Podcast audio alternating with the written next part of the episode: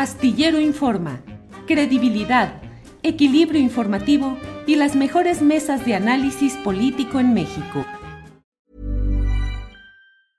Hiring for your small business? If you're not looking for professionals on LinkedIn, you're looking in the wrong place. That's like looking for your car keys in a fish tank.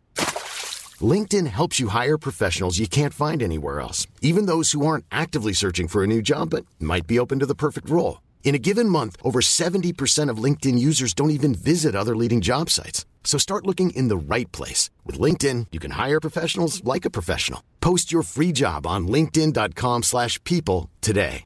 It's that time of the year. Your vacation is coming up. You can already hear the beach waves, feel the warm breeze, relax, and think about work. You really, really want it all to work out while you're away. Monday.com gives you and the team that peace of mind. When all work is on one platform and everyone's in sync, things just flow wherever you are. Tap the banner to go to Monday.com.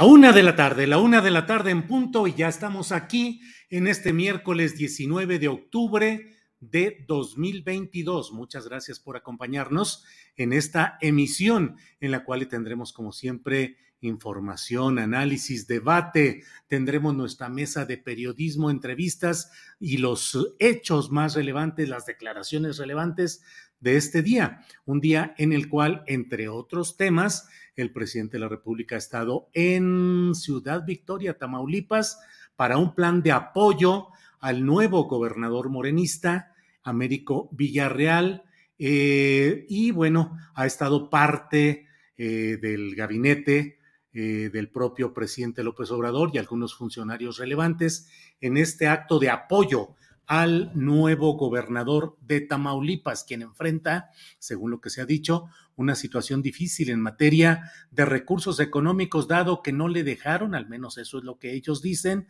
más que para salir en los pocos días inmediatos. Una ayuda económica del gobierno federal, declaraciones y bueno, sigue la discusión acerca del tema de Guacamaya, de las filtraciones y la postura del gobierno federal y del propio secretario de la Defensa Nacional, Luis Crescencio Sandoval, de no responder ni atender a los hechos ahí difundidos, que hasta ahora son pocos, pero que podrían constituir pues una carga permanente de información que al menos hoy el propio presidente de la República en la conferencia mañanera de prensa eh, no dio pie a que contestara el propio general Sandoval, secretario de la Defensa Nacional, una pregunta que le hizo una reportera de Tamaulipas y el propio presidente no dio la palabra a Luis Sandoval y, e insistió en que esto es politiquería y que no debe atenderse y que deben de buscarse otro tipo de eh, temas o de asuntos porque este dice el presidente que no ha funcionado. También hubo eh, un señalamiento muy preciso, lo vamos a compartir en unos minutos más, pero mire, antes de avanzar, déjeme eh, mm, comentarle pues lo que se refiere al tema de lo que ha significado esta mm, eh, la postura relacionada con eh, el propio general Sandoval. Andrés, tenemos el video, si me haces favor. Pero en el caso de los procuradores, no sé, Adán, creo que 10 años, promedio 8 años. Pero pues es que quisieran pues que este, les ayudáramos a hacer el caldo gordo tratando el tema, que fue un rotundo fracaso. ¿El hackeo?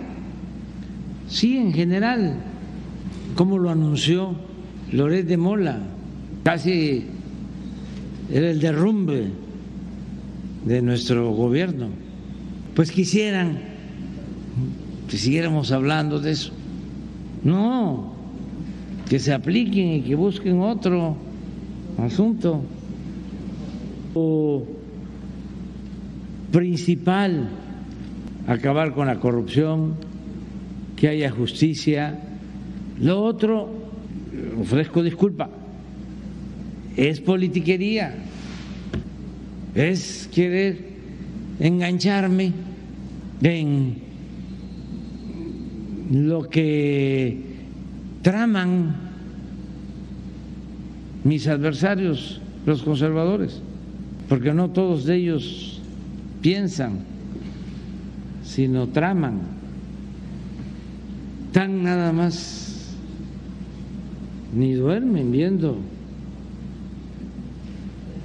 qué maldad van a hacer. Son malos de Malolandia. De vez en cuando vamos a contestar algo así, pero no vamos a manchar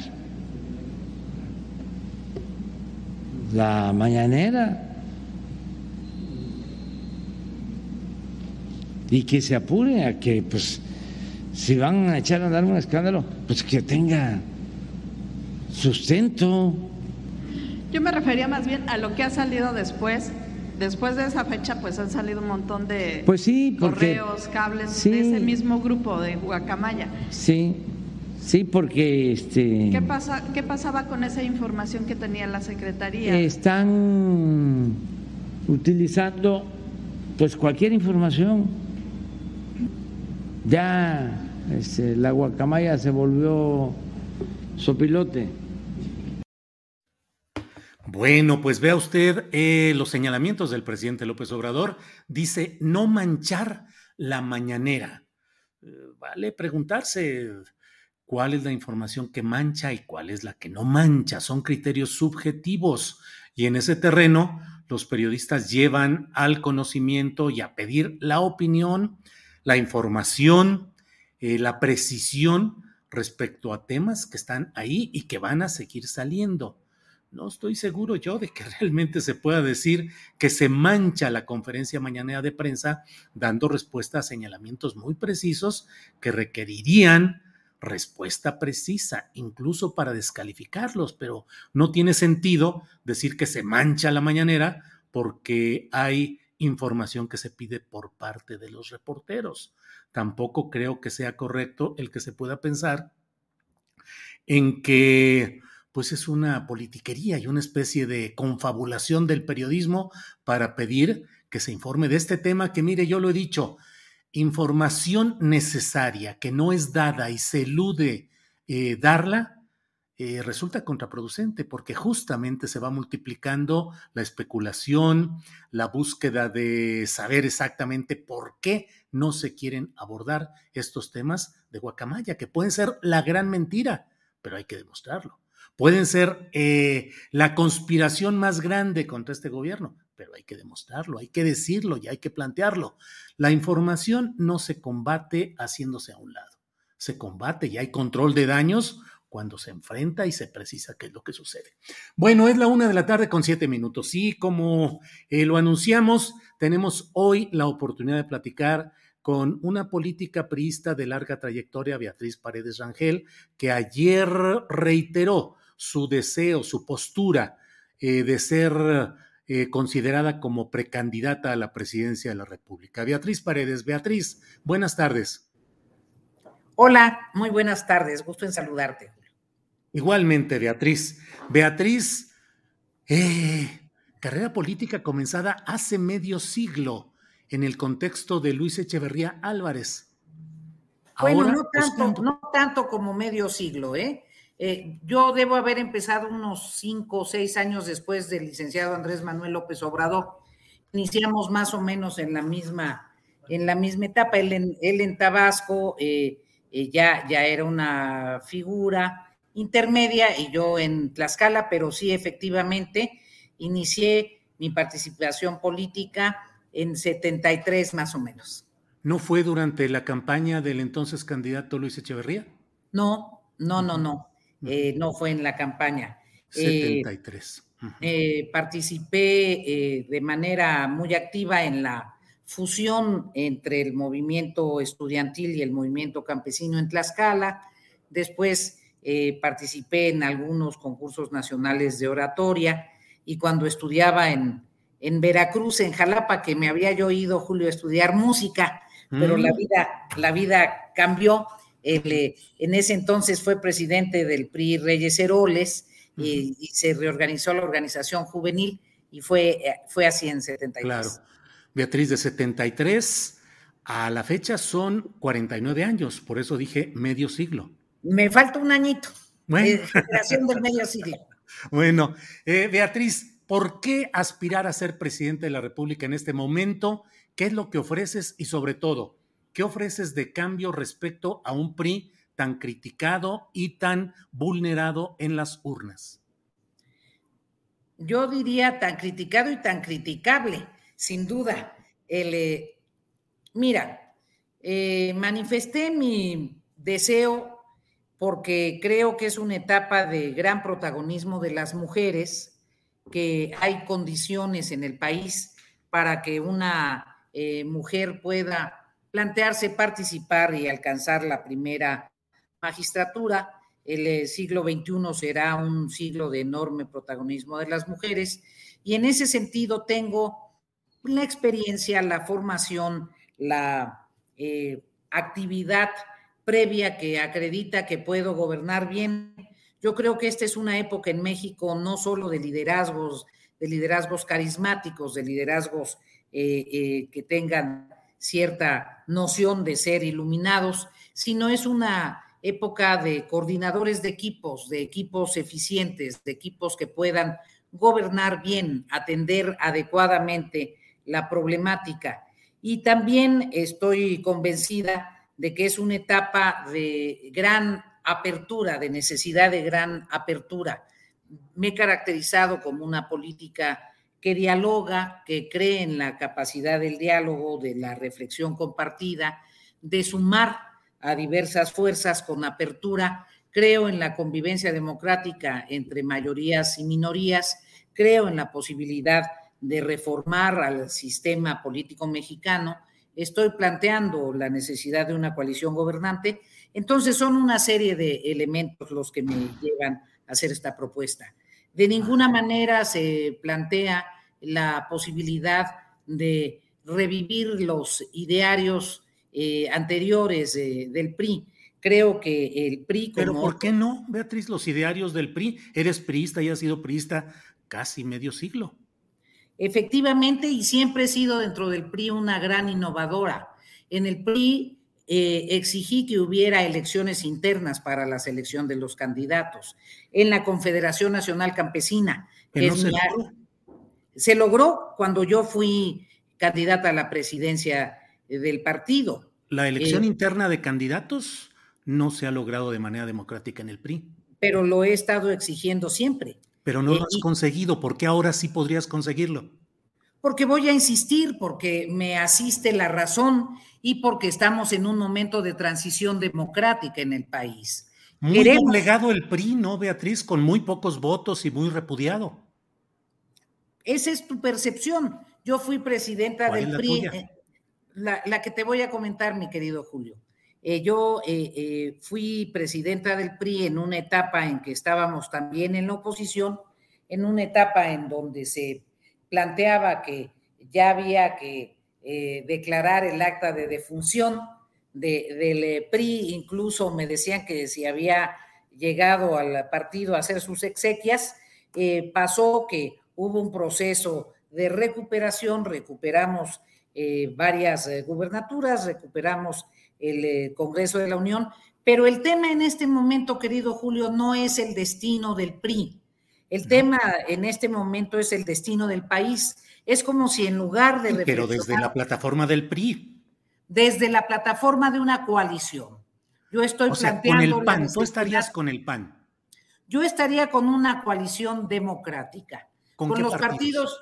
Con los partidos que quieran defender una agenda democrática y que no acepten retrocesos de la evolución democrática del país. los partidos que estén convencidos de que es necesario que las conquistas democráticas que se han dado en las últimas décadas deben preservarse y con las personas que así lo piensen. Hay mucha gente de izquierda, por ejemplo, Porfirio Muñoz Ledo. Porfirio Muñoz Ledo es un hombre respetable, es un hombre con una amplia visión que está muy preocupado por lo que él percibe como indicios de autoritarismo, con las personalidades que estén interesadas en que defendamos las propuestas y las conquistas democráticas y las profundicemos.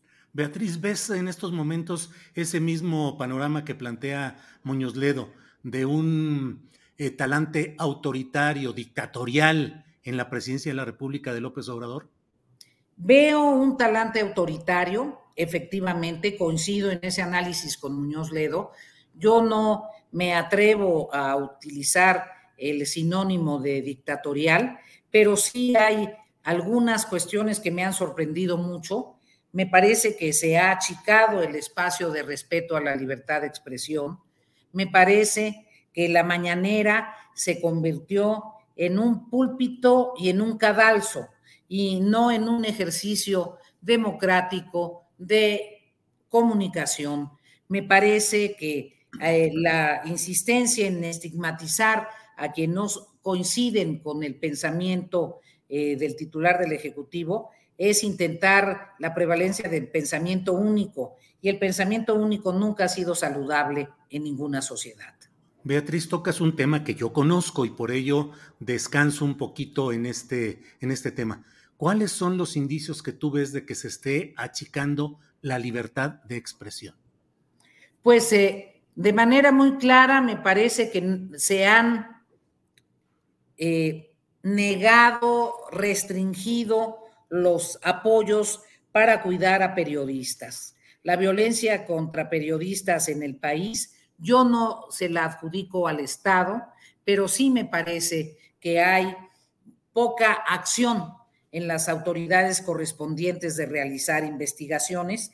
Me parece muy dramático que hayan eh, desaparecido el fideicomiso de respaldo a los familiares de las víctimas periodistas y por otro lado, veo que cuando un periodista no opina de manera idéntica o similar, pues se hace juego, se hace burla, pero no es la burla que pueda hacer otro colega periodista, no es un debate entre pares, no es lo mismo que se burle de ti un colega, un compañero, a que desde la investidura presidencial se te critique. ¿Has visto cerrar programas, correr periodistas, reprimir eh, medios de comunicación en diarios? ¿Ves libertad en las opiniones, en las mesas y en los noticieros de radio y televisión o no lo ves, Beatriz?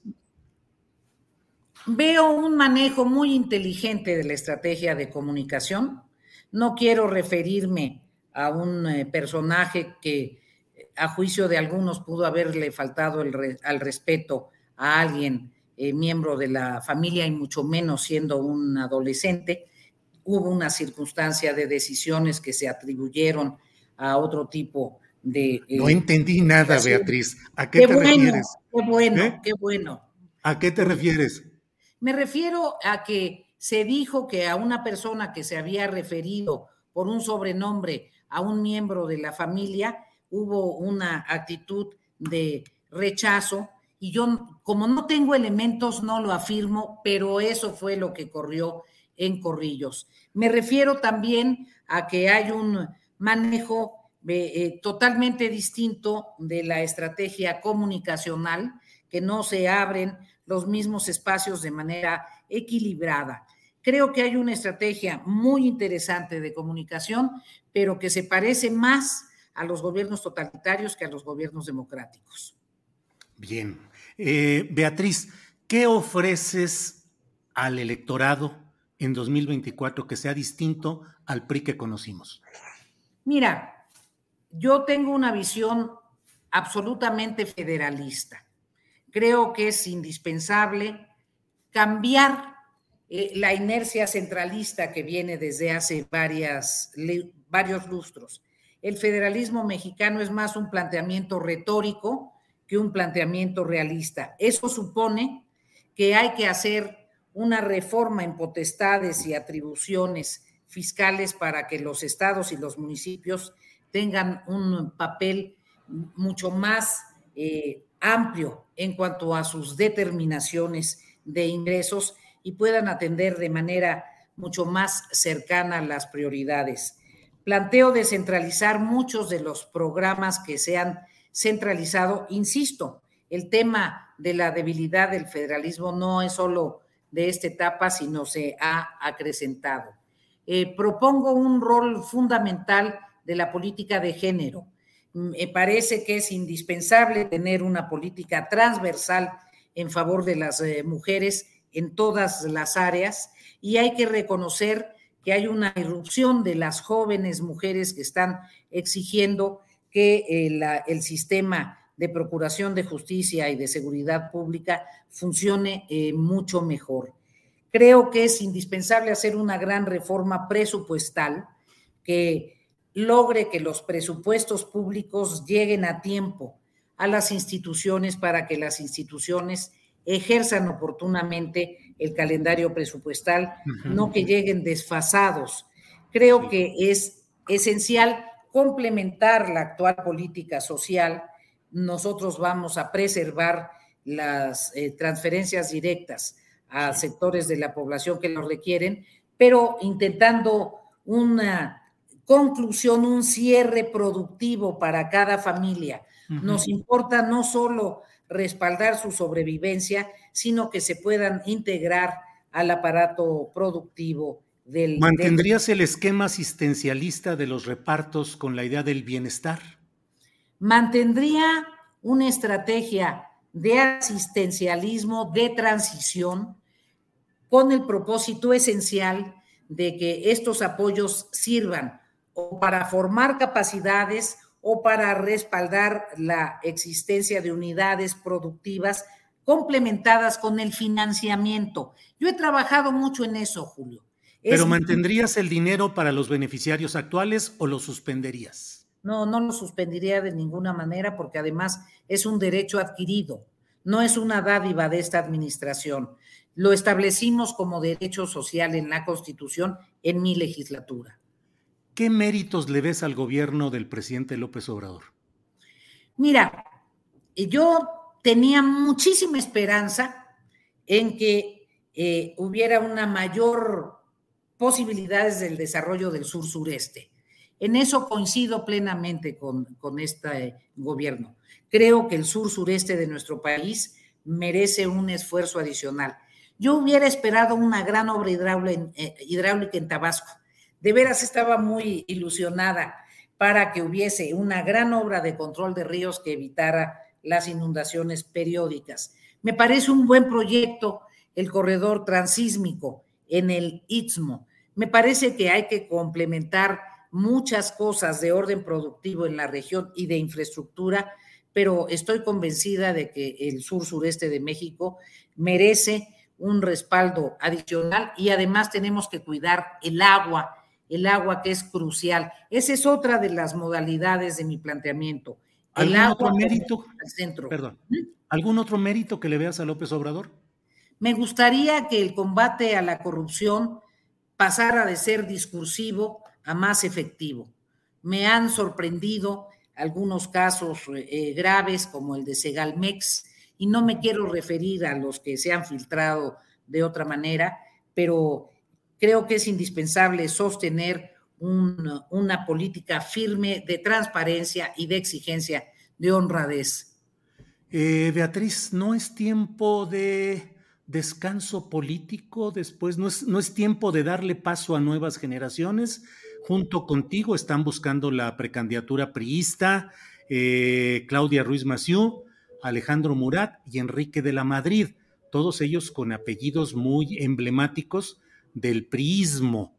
Eh, tú eres una hechura por ti misma, debo decirlo, no, provienes de ninguna circunstancia familiar. Pero, ¿qué opinas de estas nuevas cartas eh, relacionadas con personajes políticos muy emblemáticos del PRI, Alejandro Murat respecto a José Murat, Enrique de la Madrid respecto a Miguel de la Madrid y Claudia Ruiz Massieu respecto, pues ahí eh, tiene la presencia de su tío Carlos Salinas de Gortari.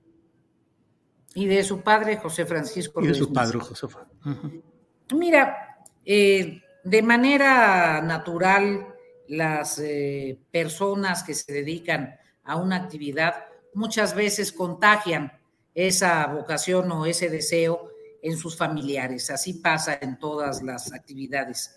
Yo creo que todas las figuras que están participando son respetables, tienen méritos específicos y sí creo que es muy importante que participen nuevas generaciones.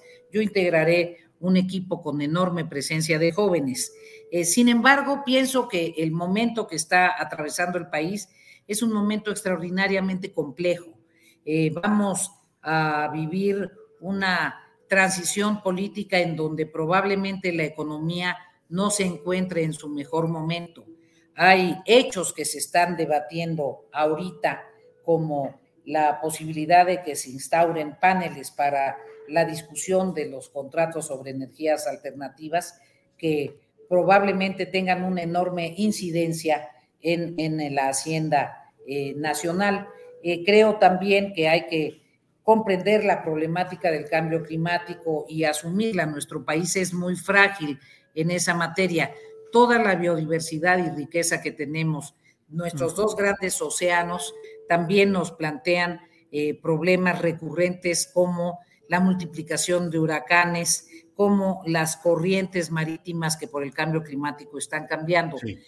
me parece que hay momentos muy complejos en México que se requiere la experiencia, pero desde luego convocaré a un importante equipo de jóvenes. Sí. Eh, Beatriz, te agradezco mucho esta oportunidad. Te pediría, para ir cerrando, eh, te pediría para tener claro cuál es tu pensamiento político y tu posicionamiento respecto a puntos muy polémicos de gobiernos priistas, te pediría que nos dijeras qué piensas de los gobiernos, cómo los valoras históricamente, los gobiernos de Luis Echeverría, caracterizado por la represión. 2 de octubre, 10 de junio, guerra sucia. El de eh, Carlos Salinas de Cortari, eh, instalación, consolidación de lo neoliberal, el padre de todas las injusticias en México, según Andrés Manuel López Obrador, y Peña Nieto acusado ampliamente junto con su gabinete de corrupción. ¿Qué piensas? ¿Cuál es tu valoración histórica? respecto a estos gobiernos, Beatriz? Mira, yo te diría que la valoración histórica ya la hizo la historia de México. No, pero la tuya. Eh, ahorita te voy a decir mi opinión, no, no mi valoración histórica, porque la valoración histórica cuando es científica, cuando es objetiva, tiene que hacer una diversidad de balances. Creo que las cuestiones vinculadas con la represión en cualquier gobierno son muy graves. Se llame Luis Echeverría, se llame Gustavo Díaz Ordaz, se llame con el nombre que tengan. Lo que Pero Echeverría, genocida y asesino. No tengo elementos, es lo que dice la opinión pública y es el juicio de la historia. Yo, ¿qué, conocí? Conocí la apertura, la posibilidad de que participaran muchos jóvenes. Gracias a ella entraste tú a la política. No, yo entré gracias al movimiento campesino, no nos confundamos. Cada quien tiene sus orígenes y en mi caso, la Confederación Nacional Campesina. Ese es el PRI, o sea, no, no veo cuál es la discusión. Perdóname, pero también ha sido la, central eh, que acompañó a Lázaro Cárdenas en el gran reparto agrario. También vamos a poner las cosas en su lugar si queremos tener un análisis objetivo. Sí. Y, Entonces era Partido Nacional Revolucionario, no PRI, eh, pero de acuerdo. Eh, en, ese sentido, y por otra parte, la gran expansión del sistema eh, educativo que me parece importante. En el caso Pero, de Beatriz eh, Echeverría, genocida y asesino, ¿sí o no? Yo no contesto así, mi querido amigo, porque no me sumo, no me, no me sumo a los panfletos. Me parece que la historia de octubre, 10 de fue muy severa. 2 de octubre el secretario de Gobernación y Díaz Ordaz asumió la responsabilidad. Pero también lo fue Luis Echeverría. 10, de, 10 de junio es muy dramático y como ya te dije, ningún presidente titular, primer ministro, genocida, es un asunto con el que yo comparta o simpatice. Por otra parte, me preguntas del de licenciado Carlos Salinas, su personalidad ha estado puesta en la polémica. Hay quienes piensan que la gran transformación de la economía mexicana está vinculada con el Tratado de Libre Comercio. Hay quienes piensan que en la instauración del neoliberalismo eh, generó muchos problemas en la distribución del ingreso. Entonces hay una opinión dividida, hay una opinión dividida. Pero tú... A ver, yo como dirigente de la Confederación Nacional Campesina, en ese momento me opuse al tratado porque pensé que afectaba a los productores de granos. En el curso del tiempo me he dado cuenta que la transformación industrial del país está muy ligada a la, capacidad del comercio exterior, como lo hicieron muchas personas de la administración de López Obrador, que impulsaron la ratificación del Telecan y su transformación en el TEMEC. La historia no es blanco y negro. En la historia hay matices. En la historia también. En la historia sí, pero en tu criterio no. Por eso te pregunto, ¿tú defiendes y reivindicas la administración de eh, Carlos Salinas de Gortari o no? Yo reivindico la necesidad del desarrollo del país con los instrumentos ah, mm. oportunos. No, no, no, no, no, Beatriz, dime. No, mi querido Julio, porque yo no soy juzgadora. Si fuese juzgadora o si fuera ombudsman, cuya opinión va a determinar el destino de un funcionario público, también me, preguntaría sobre otros funcionarios eh, públicos. Beatriz, hacer política no es justamente juzgar, es decir, tener información, analizar, tomar una decisión que es juzgar y actuar en consecuencia.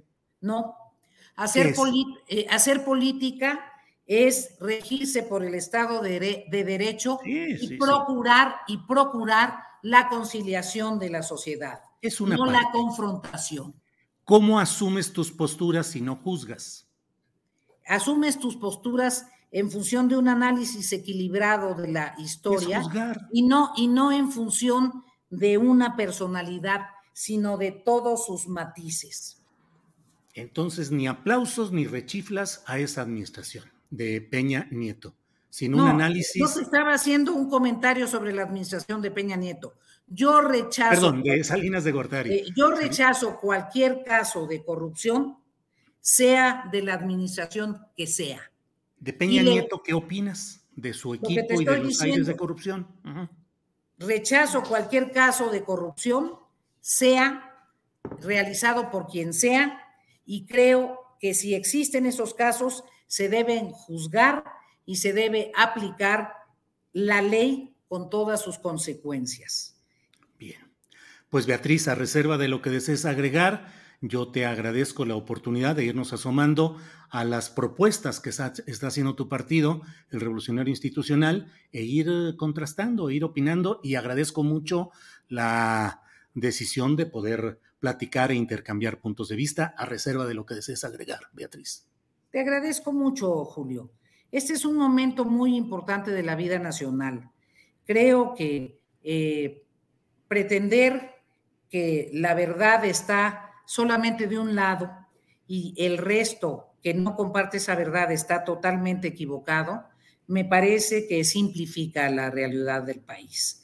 este país es muy complejo, es un mosaico y quienes nos movemos con principios y con ética y no estamos dedicados simplemente a denostar a los demás, tenemos que conseguirnos un espacio a partir del respeto de las ideas y de la congruencia de nuestros actos. Con eso me muevo en la política. Beatriz, muchas gracias y seguiremos en contacto. Gracias. Muchísimas gracias, Julio. Hasta, luego. luego. Bien, hemos hablado con Beatriz Paredes, senadora del Partido Revolucionario Institucional, que ha anunciado que buscará la candidatura de su partido en coalición con otros o con otras organizaciones a la presidencia de la República en 2024. Bueno, déjeme avanzar con nuestro programa y tenemos a continuación, voy a hablar en unos segunditos con John Holman. Él es corresponsal de Al Jazeera en México y hay un documental, Silenciados, asesinatos de periodistas en México. En México, al menos 13 periodistas han sido asesinados en lo que va del año solo por ejercer su profesión. Aquí está con nosotros John Holman, a quien saludo. John, buenas tardes. Saludos, Julio. Gracias. John, ¿de qué trata este documental? Por favor, platícanos. Sí, se trata exactamente como describiste en, la introducción. Muchas gracias. Eh, fuimos a varias partes del país para ver cómo, cómo viven día a día los comunicadores en, en, zonas de riesgo, ¿no? Como principalmente estuvimos en Veracruz, donde 31 periodistas han sido asesinados, como es la zona más mortal, ¿no? El estado más mortal para periodistas eh, en el país. Obviamente en la Ciudad de México, para hablar con el fiscal eh, a cargo eh, de Fiadley, que es el parte del fiscal que investiga los crímenes contra los periodistas.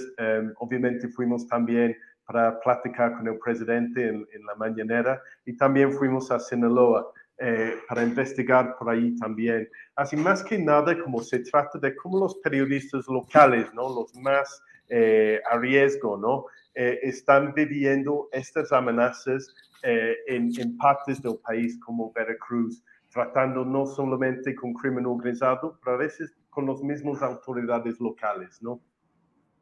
Sí, John Holman, ¿por qué te, mm, qué fue lo que te movió? ¿Cuánto tiempo tienes en México? ¿Qué has visto? ¿Y qué es lo que te movió a impulsar este documental? Sí. Yo tengo 16 años en México. 16. Eh, sí, sí, ya varios eh, añitos por, aquí en el país. Eh, pero este documental era con nuestro como equipo de documental Premier, ¿no? Como que ellos hacen documentales eh, por todo el mundo, ¿no? Afganistán, Irak, Estados Unidos, donde sea, ¿no? Que, que, que piensen que hay un tema que, que, el mundo y nuestra audiencia de Al Jazeera tiene que saber. Y ellos y yo también estuvimos como, tenemos que poner enfoque en esto, ¿no? México ya es uno de los países más peligrosos para periodistas, como decía Julio, eh, en el mundo y no es un tema, estamos platicándolo justo en la preproducción. No es que queremos enfocar en periodistas como nosotros, seres que, que, que, somos tan importantes, pero ese es un tema también para la sociedad, para la ciudadanía eh, mexicana, ¿no? Porque si hay atentos contra periodistas, pues hay censura. Y si hay censura, temas que son muy importantes para la gente del país, eh, saber qué está pasando con sus autoridades, qué está pasando con el crimen, ¿no? Los que viven en estas regiones no pueden saber esas cosas, no, no pueden quizás tomar eh, las decisiones con toda la información que deberían de tener cuando se decide cosas como elecciones, el rumbo de, de su localidad, el rumbo de su estado. Entonces, nos hizo un tema fundamental, ¿no? Y obviamente como yo, como con mis años en el país, es algo que tomó muy a pecho, ¿no? Y por eso hicimos el documental. John Holman, eh, obviamente como corresponsal de Al Jazeera en México, pues has conocido obviamente a otros corresponsales, periodistas extranjeros que ven lo que pasa en el país. ¿Qué opinan? ¿Cómo ven? ¿Cuál es más o menos la percepción en el ámbito de los corresponsales extranjeros de lo que pasa en México en cuanto a violencia contra periodistas mexicanos? Creo que es, es una muy buena pregunta, de hecho, Julio. Creo que algo que todos nos damos cuenta cuando estamos hablando entre nosotros, no los corresponsales extranjeros, es el privilegio que tenemos y lo decimos en el mismo documental, porque de todos los periodistas asesinados en México eh, en la última década, no hay ni un extranjero entre ellos, ¿no? Todos son eh, periodistas nacionales y la gran mayoría periodistas locales, ¿no? Que no viven en la Ciudad de México y van a refugiar, eh, aunque no quiero como que eh, subestimar los peligros para ellos, pero gente que están viviendo en Sinaloa, Veracruz, Tamaulipas, esas partes del país tan peligrosos. Entonces, para mí es algo muy importante decir y subrayar, ¿no?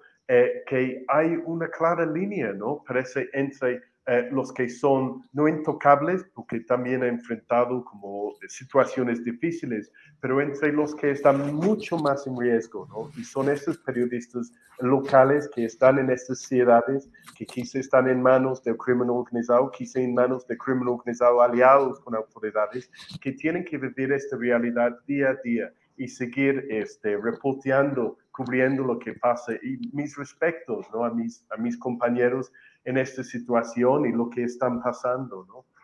John Holman, corresponsal de Al Jazeera, estoy hablando con él. John, eh, otro tema, el hecho de que aquí en la Ciudad de México, pues la verdad es que las cosas parecen relativamente manejables en cuanto a la actividad periodística. No son tocados en general los periodistas en la Ciudad de México. Y otro tema, muchas de las víctimas son periodistas de portales, de medios precarios con poca viabilidad económica, mientras que los, las grandes empresas, sobre todo las ubicadas en la Ciudad de México, pues son virtualmente intocables. Son diferencias que no sé qué opines de ellas, John.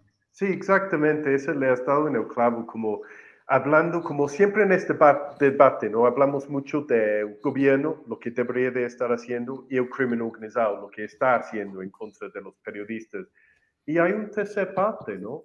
son, este, especialmente en, en, estas partes de provincia, pero también creo en las empresas eh, centrales aquí en la Ciudad de México, los grandes, los nacionales. ¿Cuánto están pagando a sus periodistas, si tienen cosas como el seguro social, si tienen mecanismos de protegerlos, ¿no? Cuando van eh, a, cubrir algo que es relativamente peligroso. ¿Qué tanto los jefes, los grandes dueños, les importa los periodistas que están eh, bajo de ellos? Obviamente hablamos también con organizaciones de libertad de expresión internacionales, ¿no? Y nos dijeron, ese es un gran parte del problema. Si tú eres un periodista cubriendo, no sé, Nota Roja, ¿no? Como exponiéndote a diario, ¿no?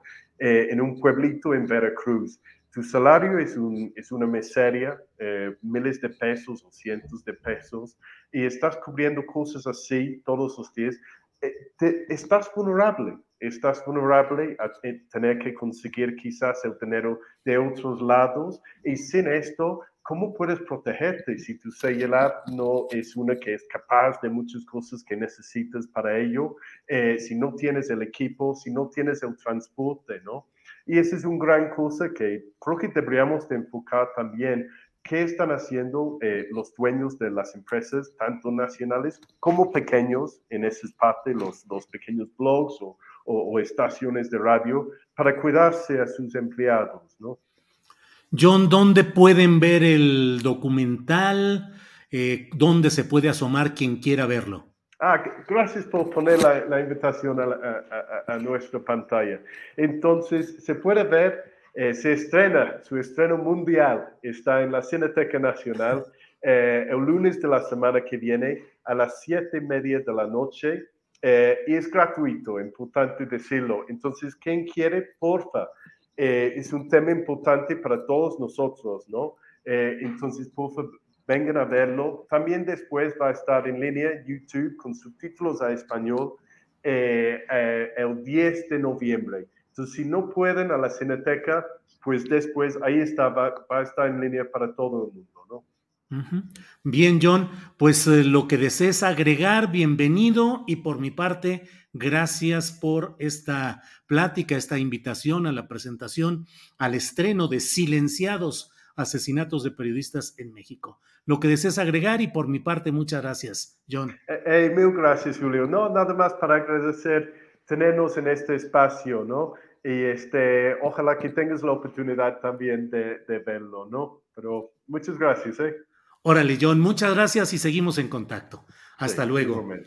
John Holman, corresponsal de Al Jazeera, ha estado con nosotros para invitar a la presentación de este documental el próximo lunes en la Cineteca Nacional y luego estará disponible en YouTube por allá de noviembre sobre los asesinatos de periodistas, sobre una realidad cotidiana que no solo no podemos ocultar, sino que no queremos ocultar en este programa y en estas en este periodismo que nosotros hacemos y en el cual con frecuencia damos justamente la voz a periodistas y compañeros de estados de la República donde nos importa su información, nos importa que compartan lo que está sucediendo, pero también pensamos que tenemos que estar solidarios y que tenemos que abrir eh, eh, nuestra tribuna para que se sepa también que no están a veces tan solos como algunos periodistas en los estados de la República eh, se sienten ante la falta de solidaridad y de cobertura en temas difíciles.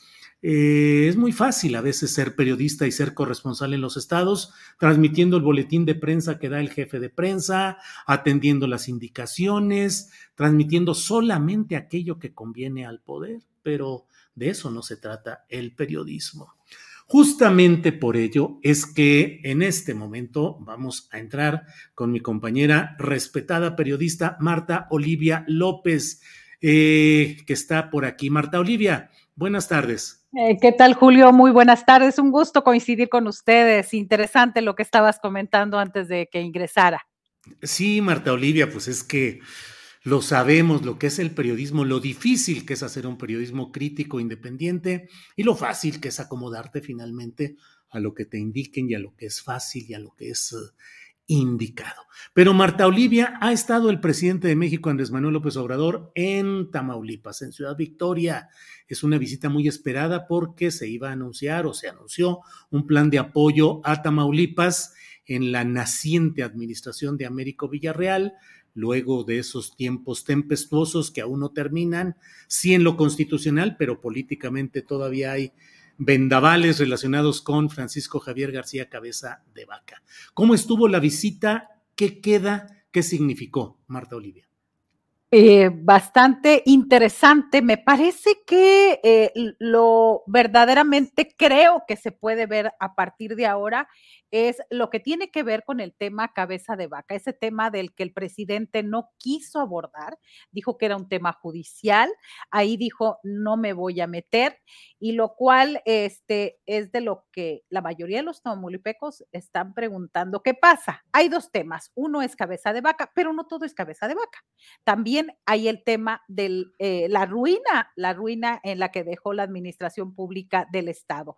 Eh, ayer el gobernador Américo Villarreal Anaya habló de 16 mil millones de pesos de deuda pública, de que también faltaban para terminar este trimestre en compromisos para con los trabajadores. Estamos hablando de eh, salarios, hablamos de salarios, compensaciones, aguinaldos, retribuciones de fin de año y demás que se hacen habitualmente. Les faltan 2 mil millones de pesos y esto, digamos, es lo que, lo que dijo, lo que dijo, lo que le presentó el gobernador, lo que, pues la buena noticia, porque ha habido retrasos en los pagos, hay que subrayarlo, Julio, retrasos en los pagos a trabajadores jubilados, a algunos trabajadores de la salud y de la educación, derivado de este desbarajuste, este de caos administrativo que dejó Francisco García Cabeza de Vaca, alias el perseguido político.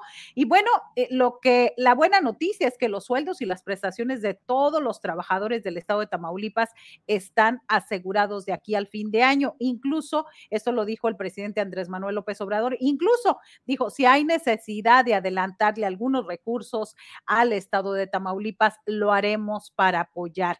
Entonces, es una muy buena noticia. El resto de los secretarios estuvo el gabinete en pleno ayer en una reunión por la tarde después de esta llamada internacional que tuvo el presidente y el canciller Marcelo Ebrard. Empezó esta reunión donde uno a uno fue informando de lo que se estaba haciendo en Tamaulipas, eh, de alguna forma repasando los datos, las estadísticas y las cuestiones que tienen que atender en cada rubro. Eh, me parece, sigo insistiendo, que lo fuerte viene lo fuerte viene en los próximos días, esperamos. Y un pronunciamiento también fuerte que hizo el, presidente, ah, tratando de ser suave, pero cuando le preguntaron acerca de esta situación de los fiscales carnales o los fiscales transeccionales, como ha sido el caso de eh, Guanajuato, por ejemplo, que ahí el fiscal ah, eh, tiene 14 años y creo que todavía le faltan unos años más. Aquí en Tamaulipas, él no se refirió en concreto a algún caso, dijo que si toda su gestión no ha respondido a los intereses ciudadanos, pues que deberían de tener un poquito de vergüenza y retirarse, presentar su renuncia y decir, ahí nos vemos, en otras palabras. Así que, pues veremos si a Irving Barrios Mojica, el fiscal carnal de Francisco García Cabeza de Vaca, y, y hay que decirlo, como comentó Carlos Manuel Juárez en alguna información, el vicegobernador de Tamaulipas, porque reúne a una cantidad inmensa de instituciones, como es la Unidad de Inteligencia Financiera del Estado, la Unidad Anticorrupción, la Secretaría de Seguridad Pública, todas las labores de seguridad y prevención y también la Procuración de Justicia, que todavía toda esta situación está en litigio y está, pues la última palabra la tiene la Suprema Corte de Justicia de la Nación, Julio. Oye, Marta Olivia, siempre los cambios de gobierno implican que haya pues una nueva clase política que arriba al poder y que bueno, tiene seis años por delante y se siente eh, eufóricos y exaltados en cuanto a que les queda mucho tiempo de poder y luego llega el momento sexenal, como le pasó pues al propio cabeza de vaca y a los anteriores, en las que ese poder declina. ¿Cuál es el comportamiento de la clase política mm, de morenistas y aliados en visitas como estas? Es decir, ¿qué se ve? Mesura, desbordamiento, oportunismo, congruencia. ¿Cómo ves todo esto? Eh, habría que ver, primero hablar de quienes están en el gobierno. En el gobierno ha llegado el nuevo PRI, un nuevo PRI con priistas de antaño, con priistas y, con personajes que llegaron en los últimos años a Morena. Ojo, hablo de Morena, pero que no tienen mucha trayectoria de izquierda o de perredismo, de, de tradicional. Eh, no, no veo yo no veo al menos una figura preponderante de la izquierda que esté ahorita en el gobierno de Tamaulipas. Veo al grupo del gobernador Américo Villarreal Anaya como es eh, su secretario general de gobierno, quien es Héctor Villegas González, alcalde con licencia de Río Bravo. Veo a Adriana Lozano, exdiputada federal o diputada federal con licencia, ahora secretaria de Finanzas. Veo también a Olga Sosa, secretaria del Trabajo. Es decir, a gente eh, que desde hace más de un año desde antes de la precampaña, ya habían dicho, vamos con Américo Villarreal, se cerraron y bueno, es el grupo con el que está. No veo a alguien de la izquierda eh, están, ayer vimos en la reunión de gabinete de pronto que estaba el presidente diciendo alguna información y no faltaba o Adriana Lozano, estas nuevas morenistas, y eh, Olga Sosa aplaudiendo abruptamente de pronto en una intención así clara como de quedar bien, los demás muy institucionales, muy, los demás eh, son el resto del gabinete, pues son amigos personales del de, doctor Américo Villarreal que llegaron con él, que han estado en diferentes funciones públicas con él. Recordemos que él fue subsecretario de salud desde hace varios sexenios, estuvo al menos dos sexenios, estuvo tres sexenios, estuvo en el gobierno del estado de Tamaulipas, en gobiernos del Partido Revolucionario Institucional. Eso es lo que vemos. Eh, vimos en la calle, vimos ahí afuera del batallón de infantería donde fue la mañanera, lo vimos ayer en la reunión de gabinete a los morenistas de a pie a los de San Fernando, a los de Reynosa, a los de Ciudad Mante, a los de Jicotencat, eh, que había una temperatura de 12 grados ayer por la tarde, a la interperie con un ventarrón, y ellos estaban, esos eran los morenistas de a pie que estuvieron esperándolo afuera. Ellos son los que se acercaron. Me parece que incluso en, en la en, el Consejo Estatal de Morena, pues hay muy pocos de Morena fundadores o de Morena integrantes. Digamos que es un, este, me van a decir, bueno, es que Morena tiene poco, por eso hay muchos priistas. No lo sé. Eh, lo que yo estoy viendo es que son muchos dinosaurios, mucha gente que ha estado en otros gobiernos del Partido Revolucionario Institucional.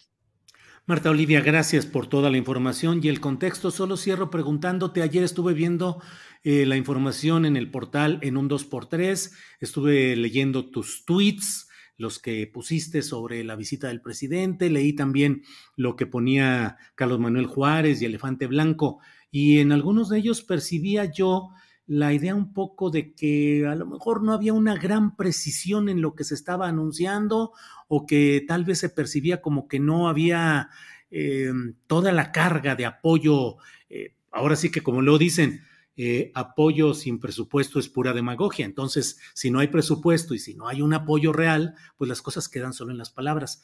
¿Piensas que sí hubo finalmente ese apoyo fuerte o está en veremos? A mí me parece que está en veremos. ¿Por qué? Porque, por ejemplo, uno de los tweets que subí yo ayer era de que, por ejemplo, Rocío Nale habla de que han apoyado con tarifas de energía eléctrica preferenciales al ingenio de mm. Jicotenca y la señora no le han informado que el ingenio de Jicotencal dejó de trabajar desde junio del 2020. Entonces, eso, me parece la otra intervención de Marcelo Ebrard, yo entiendo que estaba muy preocupado por la llamada esta con el presidente Biden y todo lo demás, eh, lo que se dio a partir de ahí pero no nos vino a decir nada de Tamaulipas. Habló una cuestión de tres minutos, repitió la misma idea, que era un estado estratégico, porque era frontera con Estados Unidos, una situación que todos lo sabemos, pero no hubo nada de fondo. Me parece que los informes tanto de la Marina como del Ejército, pues fue como un reporte de lo que han estado haciendo. No veo algo más, más que, no sé, un, un regimiento extra en Nuevo Laredo, elementos, lo que ya hemos sabido hasta ahora lo mismo un poco reciclado, Julio. No vi ningún anuncio espectacular, a lo mejor es este, esa es la idea. Lo que yo sí noté, por ejemplo, es que el mensaje en diferentes formas del presidente fue, creemos en Américo Villarreal Guerra por honesto. La honestidad. Ah, eh, sí, perdón, Villarreal Anaya, y, dijo honestidad. O sea, me parece que el, e, el, asunto, el mensaje político es, no sé, yo lo percibí así, estamos vigilando que esa honestidad de la que estoy hablando sea congruente con los actos hasta ahora. Porque a veces hemos visto situaciones en el estado de Tamaulipas donde de pronto el papel del hijo Américo Villarreal Santiago es bastante destacado, donde ha estado eh, eh, en la injerencia directa de los consejeros de Morena, donde lo, dijimos en este espacio, en el Consejo Estatal está la hermana de Américo Villarreal, está su secretaria, su exsecretaria en el consultorio médico, está su secretario particular, está su hijo y la mejor amiga de su hijo, entre otros. Entonces, esto me parece, me parece que ese mensaje, yo me quedo con esa parte. El mensaje fue a decir, no sé, yo lo veo así, haciendo un poco análisis, te estamos viendo, te vamos a revisar, no queremos, Tamaulipas no se merece otros gobiernos como los que ya tuvimos con Francisco Javier García Cabeza de Vaca, este, no queremos eso, queremos honestidad, honestidad y más honestidad. Y me parece que ahí está el ojo, el ojo del, eh, de, desde la Ciudad de México muy al pendiente. Por eso decía al principio, vamos a esperar, vamos a esperar de que estas situaciones, de que haya algo ahora sí. Si él no se quiere meter en cuestiones judiciales, pues a lo mejor el fiscal general de la República sí lo escucha. Eh, eh, yo, perdóname Julio, aprovechar yo le planteé cuatro temas muy importantes, que son el huachicoleo de agua en un municipio donde ha dejado sin agua a tres mil familias y donde una sola familia está acaparando, gracias a la complicidad de la Comisión Nacional del Agua. Hablé del Tribunal Agrario, donde desde hace 40 años ejidatarios de Benito Juárez de Altamira están esperando que dejen de privilegiar a los ricos, a los latifundistas y ya se pongan la camiseta de la gente de abajo, de los campesinos, de los ejidatarios y ya se autorice la ampliación. una cuestión que debería de ser de trámite, no han querido avanzar. Hablé de los desaparecidos en Tamaulipas, en Nuevo Laredo, de que hay una situación grave de inseguridad y le dije al presidente, afortunadamente me, tocó hablar y, le dije, e, el no hablar de eso no, no no termina este asunto de inseguridad o no pasa nada, está pasando. El fin de semana eh, eh, fue secuestrado, porque es así, fue secuestrado el alcalde de Guerrero, Coahuila, junto con ocho personas de su ayuntamiento y familiares. Apareció 15 horas después, se habla de eh, un millón de dólares de rescate, pero hay siete jóvenes albañiles que fueron a trabajar para la Universidad Autónoma de Tamaulipas, que desde el 12 de septiembre no se sabe absolutamente nada de ellos. Y también le dije, yo no quiero pensar que a un alcalde que sí tiene el millón de dólares para reunir fue liberado y las autoridades actuaron y no en estos jóvenes que son albañiles, que son pobres y que solamente iban a trabajar. Entonces, esos son los temas, Julio, que nos llegan a nosotros en un 2x3 y se nos hacía muy importante decirle al presidente, él dijo que sabía de todos, pues ahora veamos eh, que, se actúa en consecuencia. Marta, pues simplemente me quedo escuchando y reflexionando. Ojalá y realmente haya cambios, ojalá y no estemos en presencia pues de una etapa con diferentes actores, con diferente equipo, pero ya veremos, ya iremos viendo. Eh, Marta Olivia, como siempre, mi agradecimiento, mi reconocimiento, mi afecto personal, debo decirlo, y como siempre, gracias por estar aquí en Astillero Informa, Marta Olivia. Gracias, un abrazo a todo el equipo. Gracias, hasta luego. Eh, gracias, hasta luego. Se me olvidó decir lo que siempre digo, lo que desees agregar, pero bueno, ya, ya, eh, ya estábamos en la parte en la que no alcancé a decir eso, pero bueno, gracias a Marta Olivia. Eh, Armando BG dice mis respetos a Marta Olivia López, excelencia en periodismo, hay que protegerla, corre peligro. Sí, Nelly Holguín, qué profundo es siempre el análisis de Marta Olivia, muchas gracias por su trabajo. IBN Espartaco, excelente análisis. Olivia. María Guzmán dice, en un 2x3 Tamaulipas transmite de lunes a jueves a las 8 de la noche. Eh, Efraín Bernal dice, pobre Mataulipas en manos de la narcopolítica.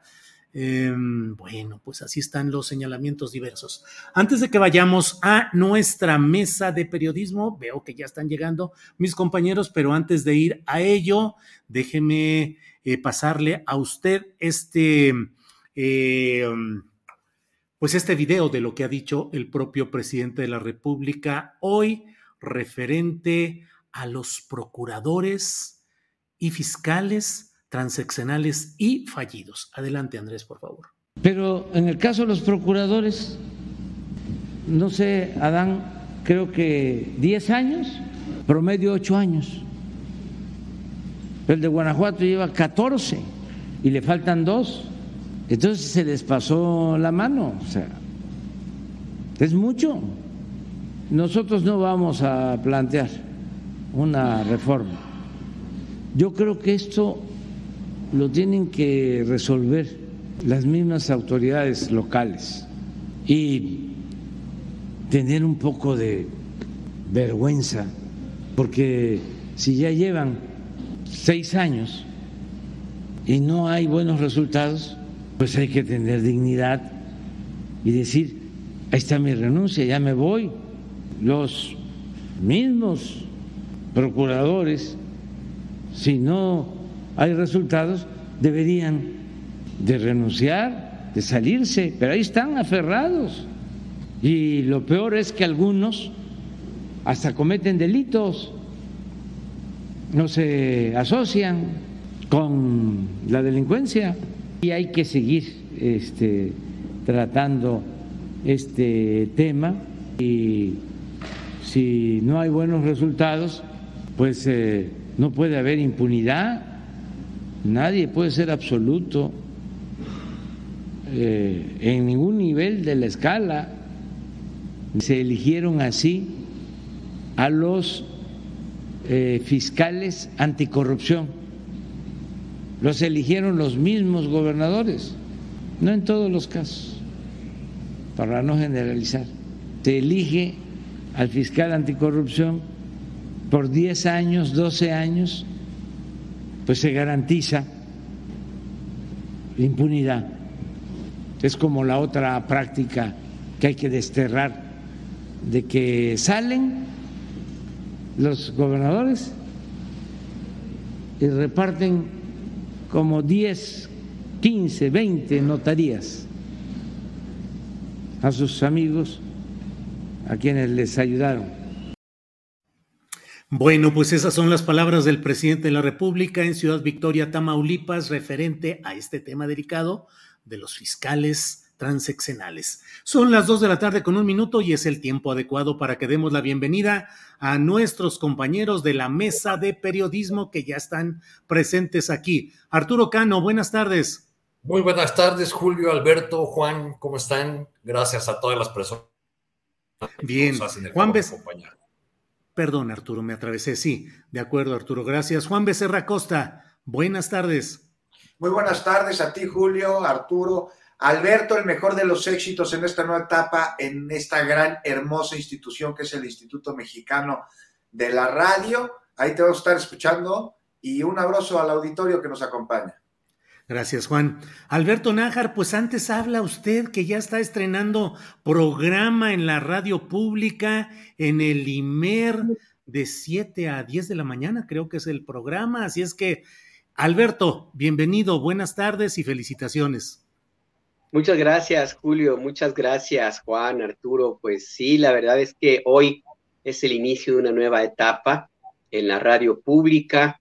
Estoy muy entusiasmado. Yo creo que esta va a ser una muy buena experiencia, muy buena aventura. Y pues les invito ahí a que desde tempranito se conecten, nos escuchen ahí en todas las emisoras del Instituto Mexicano de la Radio. Somos radio pública, mi querido Julio. ¿De qué hora a qué hora, Alberto? De las 7 de la mañana a las 10, a las 10 de la mañana. Ahí, em, ahí, los, ahí los esperamos, pues, con Luisa, Luisa Iglesias y un servidor. Ahí, ahí vamos a andar. Bien, y se transmite todas las estaciones de IMER y supongo que también a través de redes sociales, Alberto. Sí, sí, se puede encontrar en, internet, en la página de IMER. Eh, no me la sé de memoria, la verdad, pero, pero bueno, si usted hace una, una búsqueda ahí, eh, en, Google, pues ahí, ahí, va a encontrar eh, a las emisoras. Se transmite por un par de estaciones en Internet. Ahorita, ahorita verifico rápido cuáles son y en el transcurso del programa te comento, Julio. Pero sí, ahí vamos a andar. Si usted está en Ciudad de México, usted está en el sur, en el norte del país, va a encontrar una emisora del IMER. Es Radio México Internacional, ¿no, Alberto? Exactamente, esa es, esa es Radio México Internacional, sí. Bien, bueno, pues felicitaciones y adelante. Muy bien, Alberto, gracias. Juan Becerra Costa, vamos comenzando con este tema. Puse el video antes de la mesa de periodistas porque el presidente de la República hoy habló sobre los procuradores y fiscales transeccionales. Se refería a temas locales, a temas estatales, desde luego, particularmente el de Guanajuato, otras expresiones en Tamaulipas, lo que ha sucedido en Veracruz. Bueno, hay muchos casos de este tipo que nombran funcionarios por periodos larguísimos, 14 años, 10 años, 9 años. ¿Qué pensar y qué daño o qué beneficio provocan estos uh, lapsos y este tipo de fiscales transaccionales? Te pregunto, Juan, y, y derivándolo, también te pregunto, ¿qué pensar si esto lleva algún mensaje para Alejandro Gers Manero, que no lleva seis años, desde luego, pero que sí será también un eh, fiscal transeccional, porque fue designado para nueve años, es decir, tres años después de que termine el gobierno del presidente López Obrador, seguirá Gers Manero como fiscal general de la República. Tu opinión, Juan, por favor. Usted lo dices, Julio, ¿no? Espero que este mensaje del presidente a los fiscales transaccionales estatal. Hiring for your small business? If you're not looking for professionals on LinkedIn, you're looking in the wrong place. That's like looking for your car keys in a fish tank. LinkedIn helps you hire professionals you can't find anywhere else, even those who aren't actively searching for a new job but might be open to the perfect role. In a given month, over 70% of LinkedIn users don't even visit other leading job sites. So start looking in the right place. With LinkedIn, you can hire professionals like a professional. Post your free job on linkedin.com slash people today. Millions of people have lost weight with personalized plans from Noom. Like Evan, who can't stand salads and still lost 50 pounds. Salads, generally, for most people, are the easy button, right? For me, that wasn't an option. I never really was a salad guy. That's just not who I am. But Noom worked for me. Get your personalized plan today at Noom.com. Real Noom user compensated to provide their story. In four weeks, the typical Noom user can expect to lose one to two pounds per week. Individual results may vary. En el que les dice ¿Qué les dice? Que tengan vergüenza y dignidad y que renuncien, pues también lo escuche Gers Manero. O sea, se lo habrá dicho a Pedro, el presidente, para que lo escuche no solo Carlos, sino también Alejandro. Pues sí. Porque, pues esta es la pregunta, ¿no? Y, y mira, de entrada sí es escandaloso que Carlos Amarripa, el fiscal eterno en Guanajuato, siga en el cargo, protegido por lo más ultraconservador de un estado ultraconservador, porque no hay nada más de derecha que las tías de Guanajuato, de las cuales pues las de Ibargüengoitia eran fresas comparadas con el resto, no hay duda.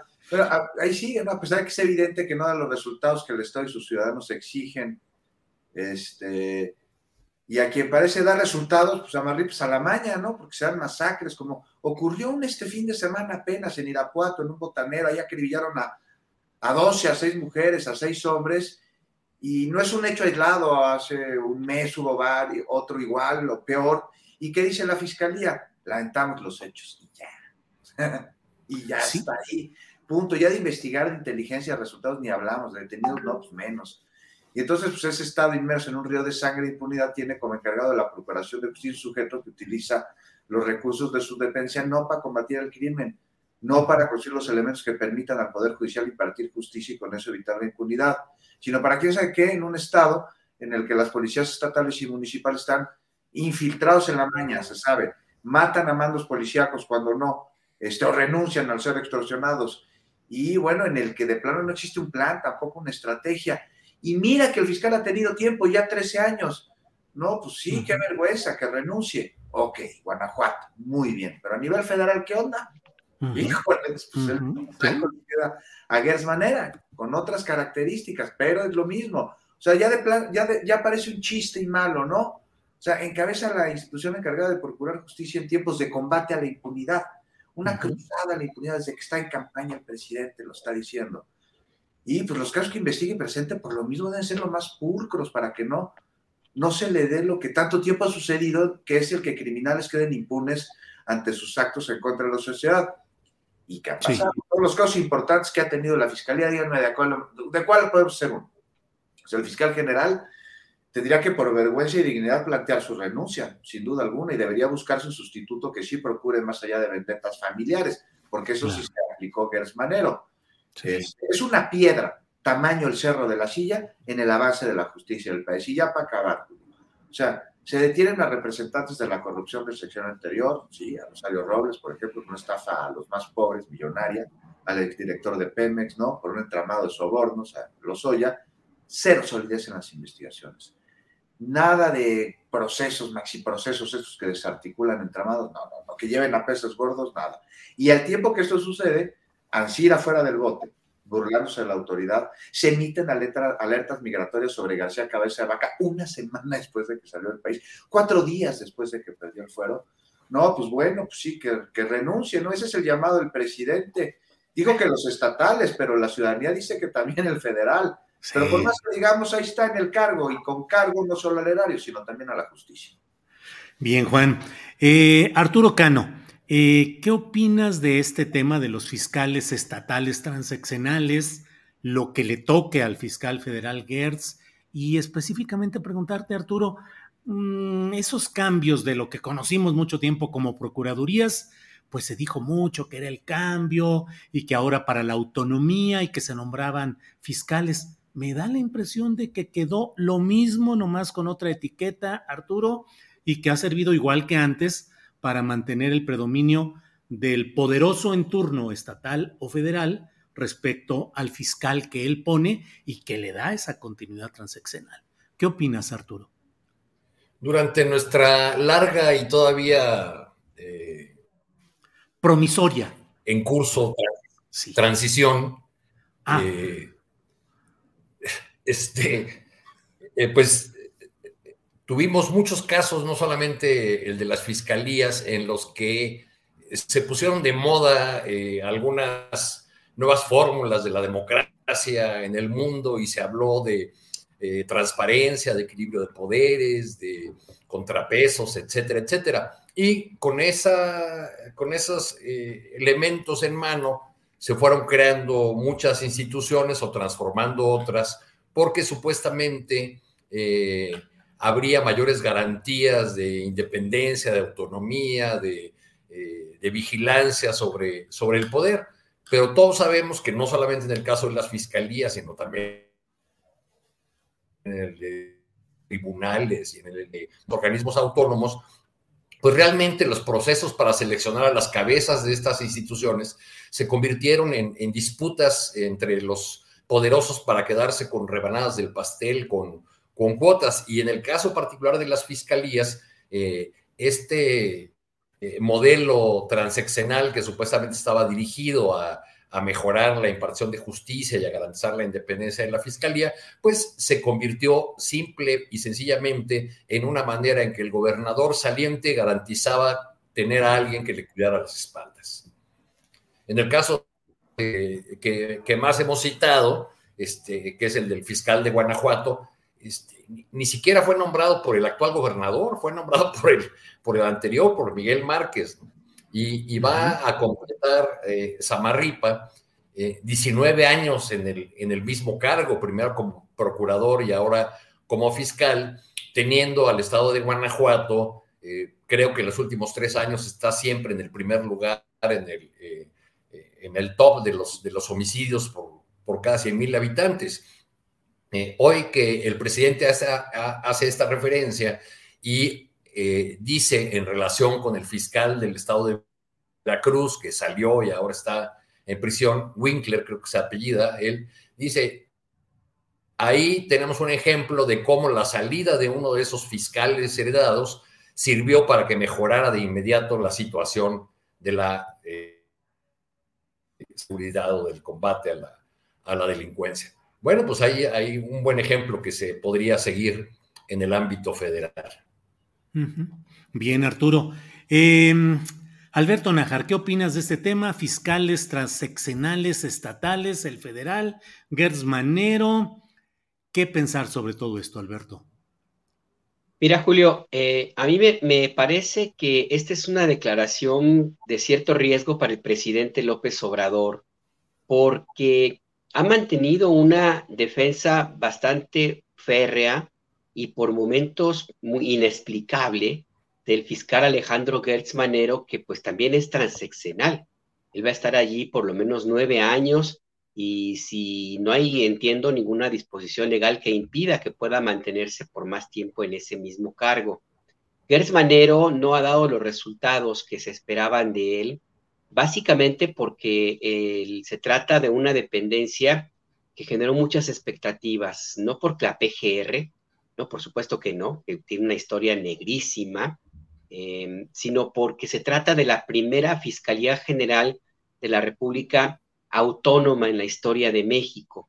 México era uno de los pocos países que todavía conservaba el órgano de Procuración de Justicia sujeto a la autoridad del Poder Ejecutivo algo que no es para nada recomendable y mucho menos en un país con tanto nivel de impunidad como el que tiene México. Las expectativas sobre Alejandro Gertz Manero, por lo tanto, pues eran muchísimas. Eh, la Fiscalía General de la República planteada así como un órgano eh, autónomo, independiente, con toda la capacidad de llevar adelante los casos que, investiga, se pudo haber convertido en uno de los elementos centrales para terminar con este sistema de impunidad y este Estado eh, que por momentos se acerca mucho al Estado criminal que gobernó al país durante muchísimo tiempo en la historia reciente. Pero pues no, Alejandro Gertz Manero decidió litigar sus propios intereses antes que cumplir con esa histórica responsabilidad de ser el primer fiscal independiente, autónomo en, México y que pudo haber llevado adelante una cantidad importante de, investigaciones, impulsar reformas, acabar pues con, con, la impunidad y sancionar a algunos de los principales em, eh, delincuentes, no solamente de la delincuencia organizada, sino delincuentes políticos, de cuello blanco, empresariales, que pues son causa, entre otras razones, de una enorme indignación en México. Por lo tanto, el hecho de que el presidente López Obrador diga que no está conforme, que repudie de esta manera la figura de las fiscalías transeccionales puede ser un balazo en el pie, porque si el argumento que tiene el, presidente es que las fiscalías autónomas estatales, algunas como la de Guanajuato, por ejemplo, o esta de eh, Veracruz, pues no son, no son lo que se esperaba y no han cumplido con su responsabilidad, es muy fácil que le hagan ver que tampoco en el área federal se han cumplido con las expectativas, ni mucho menos se ha logrado alcanzar un nivel de trabajo y con la suficiente eficiencia para que se pueda decir que esté ayudando a contribuir, que contribuya pues a la transformación de este país. Por lo tanto, insisto, me parece de mucho riesgo. Y el tema en este, en este caso es que pues te corre también una posibilidad de que, de que se tire como dice un viejo dicho que yo aprendí hace un par de años, no, lo sabía, que, era, que dice que tiras al niño con todo y el agua sucia cuando lo estás bañando. Eh, porque pues la figura de la Fiscalía Autónoma no solo es positiva, sino necesaria para cualquier democracia en el país. El problema no es la figura legal, el problema es que todavía existe un enorme eh, problema, em, una, gran tendencia, pues, a que los mismos fiscales sean nombrados por el mismo círculo de abogados y de intereses políticos que han nombrado los procuradores anteriormente. Y, entonces el tema es que tienes a fiscales que responden a la vieja guardia y la vieja guardia no es necesariamente a políticos o personas, sino al sistema. Entonces se convierten en empleados de los ejecutivos. Lo que hay que cambiar, hay que cambiar son estos usos y costumbres, no la figura legal, porque si la destierras, la posibilidad de que se vuelva a, instalar dentro del sistema eh, jurídico mexicano, pues está muy lejos. Sería como, como darle Em, eh, aplazar por mucho tiempo esto que se consideró un camino avanzado. Entonces, pues sí, insisto, me parece que hay que revisar esto que dijo el presidente López Obrador. Em, alguien tendría que decirle, oiga, no generalice, no generalice, porque es cierto que hay algunas fiscalías que no funcionan, el problema no es la figura legal, insisto, ahorita en este tema son las personas, los personajes, los políticos, la vieja costumbre de creer que los fiscales y las policías están al servicio de los políticos en turno. Hay que mirar más arriba, tener más altura de miras en ese sentido.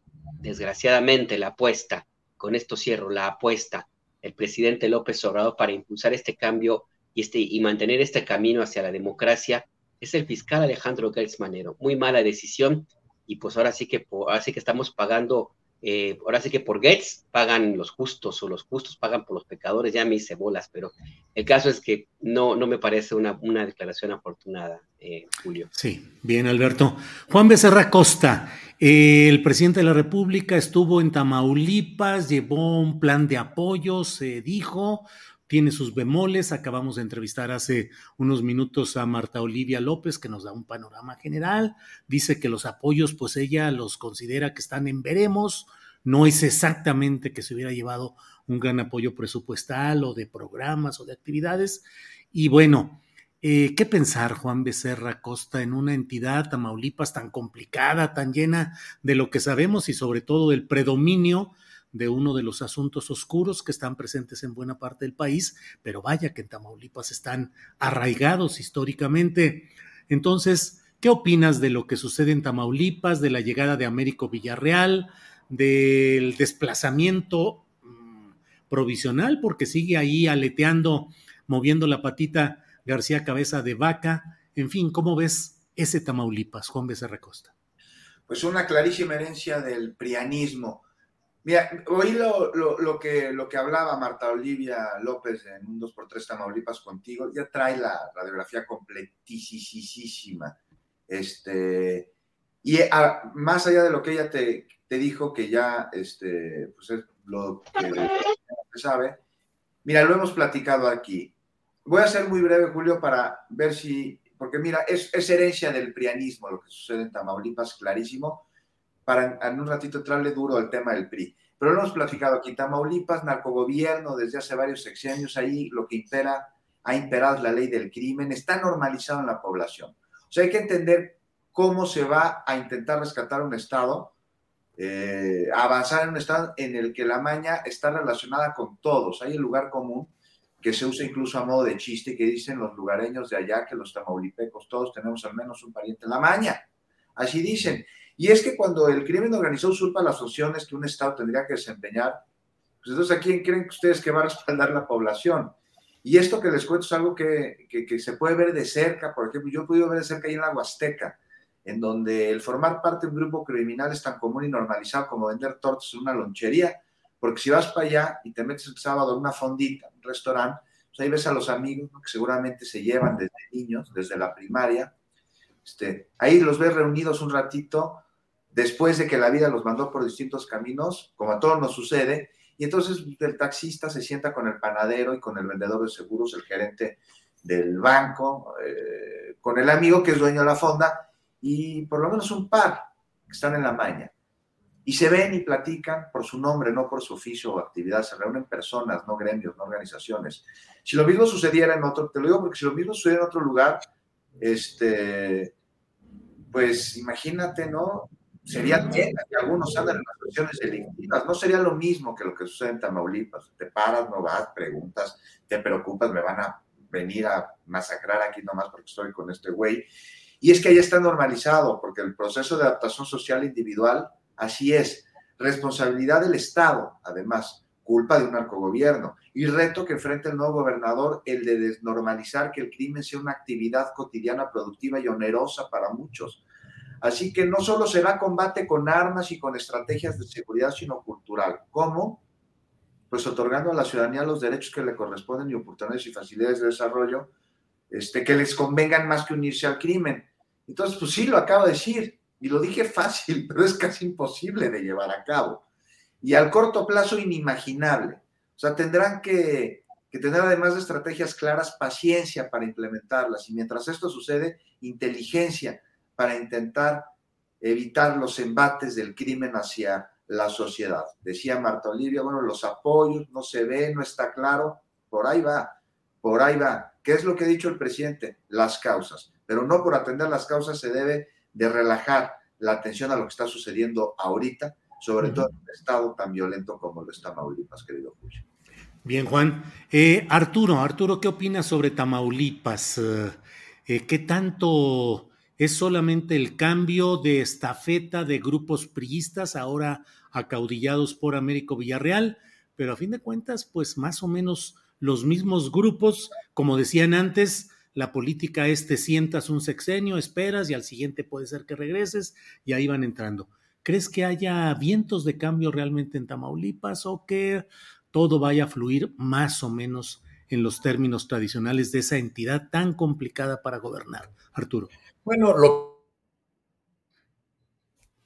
que, lo que ya nos expuso el gabinete de Villarreal está integrado por, viejos eh, priistas, por personas que ya han eh, sido parte de otras administraciones, pues no, no da una buena señal de que vayamos a ver un eh, inmediato o, un cambio en los próximos años. Este, espero que, que así sea y que el que, que se ha expresado por, eh, por parte del presidente López Obrador, que se hizo acompañar de todo su gabinete para dar un mensaje político muy claro de, de respaldo absoluto a, al nuevo gobernador, pues que, que, se traduzca también en políticas que vayan modificando de fondo la situación de una entidad que durante largos años ha sido muy lastimada por la delincuencia, por la violencia delincuencial y en la que pues todos los últimos gobernadores han estado de una u otra manera involucrados con, la, con las grandes redes delincuenciales que han dominado esa entidad. Eh, no parece ser que este mensaje político no se acompañó de anuncios espectaculares, de apoyos especiales a, Tamaulipas, sino más bien de, informes puntuales por cada uno de los secretarios eh, que eh, informaron a los tamaulipecos y al país en general de lo que cada dependencia federal está haciendo en esa entidad, pero bueno, pues eh, creo que es una cuestión de, tiempo que hay que esperar cómo se va desenvolviendo el, gobierno de Américo Villarreal y de qué manera los apoyos desde la federación logran eh, ir al fondo de la problemática de, de esa entidad, o así sea. Me faltó decir en el tema anterior, Julio, que, hubo una parte que me llamó mucho la atención de, la, de las expresiones del presidente sobre los... Arturo. Fiscales transaccionales, que fue cuando referimos a los fiscales. Se está atorando, Arturo. La transmisión. Arturo, se está atorando la transmisión. Si quieres, déjame ir con Alberto y en el próximo turno nos haces favor. ¿O ya escuchas bien? ¿Nos escuchas bien?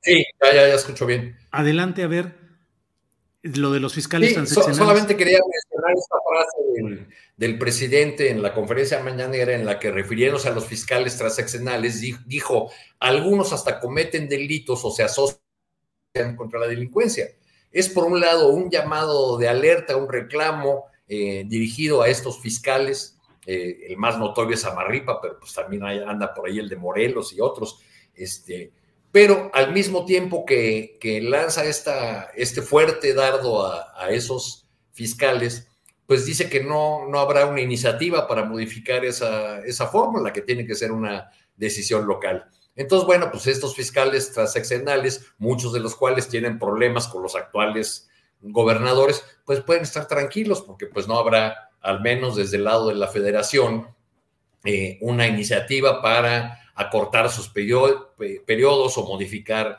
esta situación que al presidente le parece eh, que no se ha traducido en beneficios para la cuestión de justicia y seguridad. Bien, Arturo.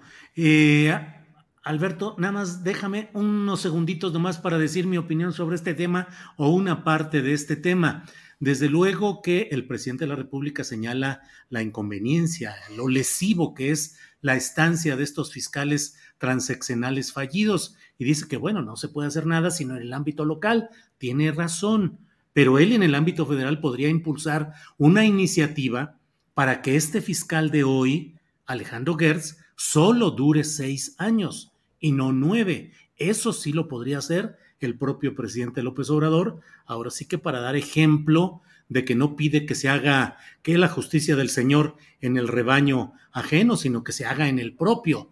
López Obrador puede dar el ejemplo recortando, es decir, proponiendo una iniciativa ante el Congreso para que se recorte el periodo de esta Fiscalía General de la República, fiscal que lo sabemos fue llevado pues políticamente de la mano por el propio López Obrador, que lo hizo primero su procurador encargado del despacho el 1 de diciembre de 2018 y luego lo envió en la terna al Senado, en un Senado morenista de mayoría, que lo sacó adelante por 90 votos de 120 emitidos, algo así en números redondos. En fin, Alberto, pues eh, sobre este tema, ¿qué opinas, por favor?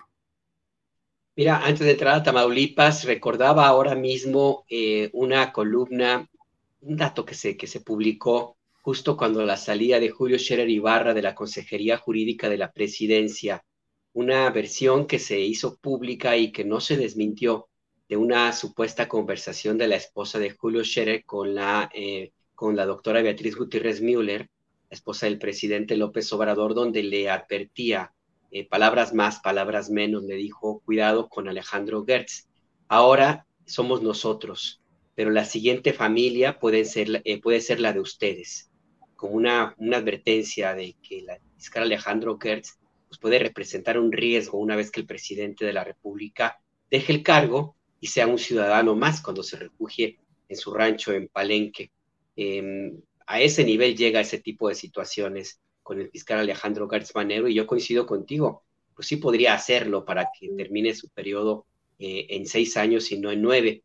No veo voluntad del presidente, alguna razón tendrá, ojalá algún día nos quede, nos quede claro por qué, por qué esa protección a este polémico personaje Alejandro Gertz Manero, Julio. Y en el tema de Tamaulipas, mira, a mí me parece que el gobierno del presidente López Obrador tiene la oportunidad de corregir algo que durante muchísimo tiempo pues no se hizo, que es dejar al garete a esa entidad del, noreste de México.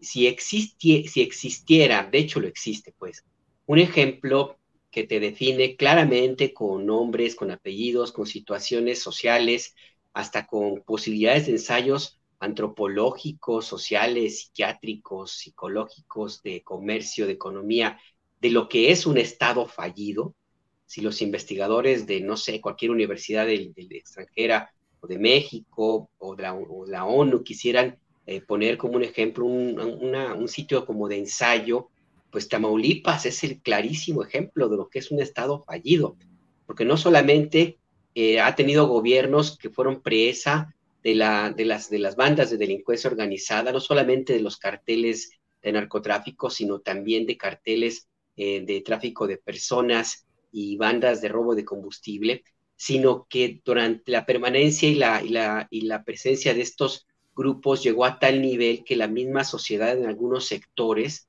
pues prácticamente em, se acostumbró a convivir, a depender en mucho de lo, del papel la actuación de los, de los delincuentes. Es muy difícil ahora mismo erradicar por de una en corto plazo esta, eh, digamos, no solamente connivencia, sino esta imbricación en algunas áreas de, las, de la vida eh, cotidiana de Tamaulipas, la imbricación entre la actividad criminal y la actividad legal.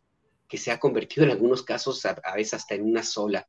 A ese nivel se llegó con los gobiernos anteriores y que tuvo un clímax con este eh, exgobernador Francisco Javier García Cabeza de Vaca, quien llevó la situación todavía al extremo si es posible, porque ya no nada más Tamaulipas era, se convirtió en rehén de los intereses criminales, sino también en rehén de los intereses políticos de un grupo político que se acerca mucho a la delincuencia organizada, el calderonato. Eh, y ahí el calderonato tuvo un ensayo de lo que es capaz de hacer. yo creo que el tiempo que les faltó de destruir a una, a una entidad, a una sociedad en el sexenio de 2006 a 2012, lo utilizaron en Tamaulipas y llevaron a, a esa entidad y esa sociedad a una situación realmente muy, muy difícil. Entonces el presidente y su gobierno tienen la oportunidad ahora sí, y ya no tienen pretextos, de enderezar el barco y pues tratar de, que esa, de ese estado pues encuentre la paz y la tranquilidad que le fue robada hace, hace muchísimo tiempo. ¿Van a poder? Ese también es una situación de, de investigación y de estar pendientes y de revisar, porque allí la estrategia, todas las estrategias de seguridad que plantea la 4T pueden ser útiles, no nada más el combate militar a la delincuencia, sino también en la reconstrucción del tejido social. Y en la medida en que la sociedad misma empiece a encontrar alternativas para vivir en paz y deje de ser rehén y también se quiten los usos y costumbres muy parecidos a los impuestos por los criminales, en esa medida el Estado va a poder, poder recuperarse. Creo que hay posibilidades de que, se, de que se llegue a un buen puerto. ¿Va a alcanzar el tiempo en seis años? Yo creo que no, pero en la medida que trabaje el gobernador y el gobierno del presidente López Obrador y el siguiente gobierno, si es que sigue siendo de Morena, pues en la medida que trabajen, pues van a tener ese tiempo que se necesita para recuperar ese estado tan lastimado, tan importante, de tanta historia, de tanta tradición, y, la verdad es una lástima que sea un ejemplo a nivel mundial de lo que es un estado fallido. Bien, Alberto. Em, Juan Becerra Costa, pues llega el tema que ya adelantaste. Este partido, el Revolucionario Institucional, que pareciera estar cantando aquella de voy a sacar juventud de mi pasado, porque pues bueno, ahora están haciendo diálogos por la democracia, foros, análisis, autocrítica a fondo, lo que hizo mal el PRI y lo que plantea hacia el futuro, y bueno, autodestapes que ya tienen ahí, eh, como dirían los clásicos, en la palestra eh, ya tienen a Beatriz Paredes con 49 años de, de historia de carrera política. Hoy le dije, ¿tiene usted medio siglo? Dijo, no, no, no. Y ya que hicimos cuentas, le dije, bueno, 49. Dijo, bueno, pues déjame llegar pues al tostón. Entonces, eh, Beatriz Paredes, Claudia Ruiz Maciú Salinas, que no usa el Salinas de Gortari, apellido compuesto eh, que ella usa en el Ruiz Maciú, debería ser Claudia Ruiz Salinas, pero bueno, cada quien puede ponerse eh, los apellidos conforme a la ley sin ningún problema. Pero bueno, Claudia Ruiz Maciú, Alejandro Murat y mm, Enrique de la Madrid. ¿Qué opinas? Adelante, tienes campo y tabla, Juan Becerra Costa. Gracias, Julio. Pues lo que vimos fueron unos diálogos y soliloquios maromeros del prismo heredado. Y en ellos pues los príncipes del PRI hablaron. Estamos hablando de tres por lo menos, ¿no? Por supuesto que Enrique de la Madrid, eh, Claudia Ruiz Massieu y Muratcito, tres príncipes del añejo priismo, la aristocracia, la crema innata de esta organización. El rey ha muerto, viva el rey, dijeron. Y pues ahí con eso el intento de redimirse por parte, sobre todo de Claudia Ruiz Massieu y del príncipe de la renovación moral, Enrique de la Madrid, porque ese es su título. Y hay que reconocer que la primera disputa del segundo habla muy bien, denota inteligencia, sin duda. Pero por más que eso será difícil, por no decir imposible, creer que tras esas palabras ahí como de reflexión en las que dejó pues, ver un aparente reconocimiento, un partido atroz, pues, tuvieran en su intención algo más allá de la mercadotecnia. Porque si entonces es verdad que repudian lo que representa ese partido, pues ¿qué hacen ahí? y es que no hay forma en la que el PRI, con todo lo que representa y el daño que ha causado, pueda redimirse, ¿no? De nada sirve que reconozcan lo criminal, lo negro de su pasado, cuando esto es precisamente el motor que los impulsa. O sea, el poder por el poder para preservar la impunidad. Y es que el PRI es tan revolucionario e institucional al mismo tiempo, ¿no? así de incongruente como el discurso de quienes estén banderados por estas siglas, como antes, hoy maquillan con palabras institucionales una corrupción que institucionalizaron y que atenta contra la causa fundacional de un partido que dejó atrás a los revolucionarios para en su lugar darle la bienvenida a los malhechores. Entonces, pues aún más que cirugías plásticas, este, tiene el PRI que la cara de quien lo dirige, pero ni con estas se pueden tapar las arrugas de la corrupción y de la impunidad que conlleva. Y aunque le antepongan a sus siglas ahí lo que quieran, la palabra nuevo del PRI de ahora, es el, pues es el mismo de antes, es el mismo de la guerra sucia, del error de diciembre, de toda la borrachera neoliberal que se dieron, de la desaparición de los normalistas de Ayotzinapa, de la Casa Blanca, de la reforma eléctrica, de la inmovilización en el sismo de 1985, la misma del negro Durazo, el mismo de los devaluaciones y tantas cosas como las que hoy deja evidente que sus métodos siguen siendo exactamente iguales, el mapacho electoral, la extorsión, el fraude, el lavado de dinero, y con todo ello el cinismo y la filosofía de obtener el poder por el poder para con él enriquecerse a costa del pueblo. Es el mismo PRI, Ah, pero quien no es el mismo es el pueblo de México. El, pueblo de México a través de la democracia ya los dejó fuera del cargo, ya los va sacando cada vez más, les quedan ahí un par de, bastiones que es por lo menos uno en el próximo año, el Estado de México, lo van a perder. Porque mientras el PRI sigue siendo el mismo PRI de siempre, el país te digo que ya no es el de antes y dejó atrás a Gutiérrez Barrios, dejó atrás a Maximino Ávila Camacho, dejó atrás a José Córdoba Montoya, y a todos los que estos eran sombra. Y mientras el país avanza, Julio. Bien, Juan.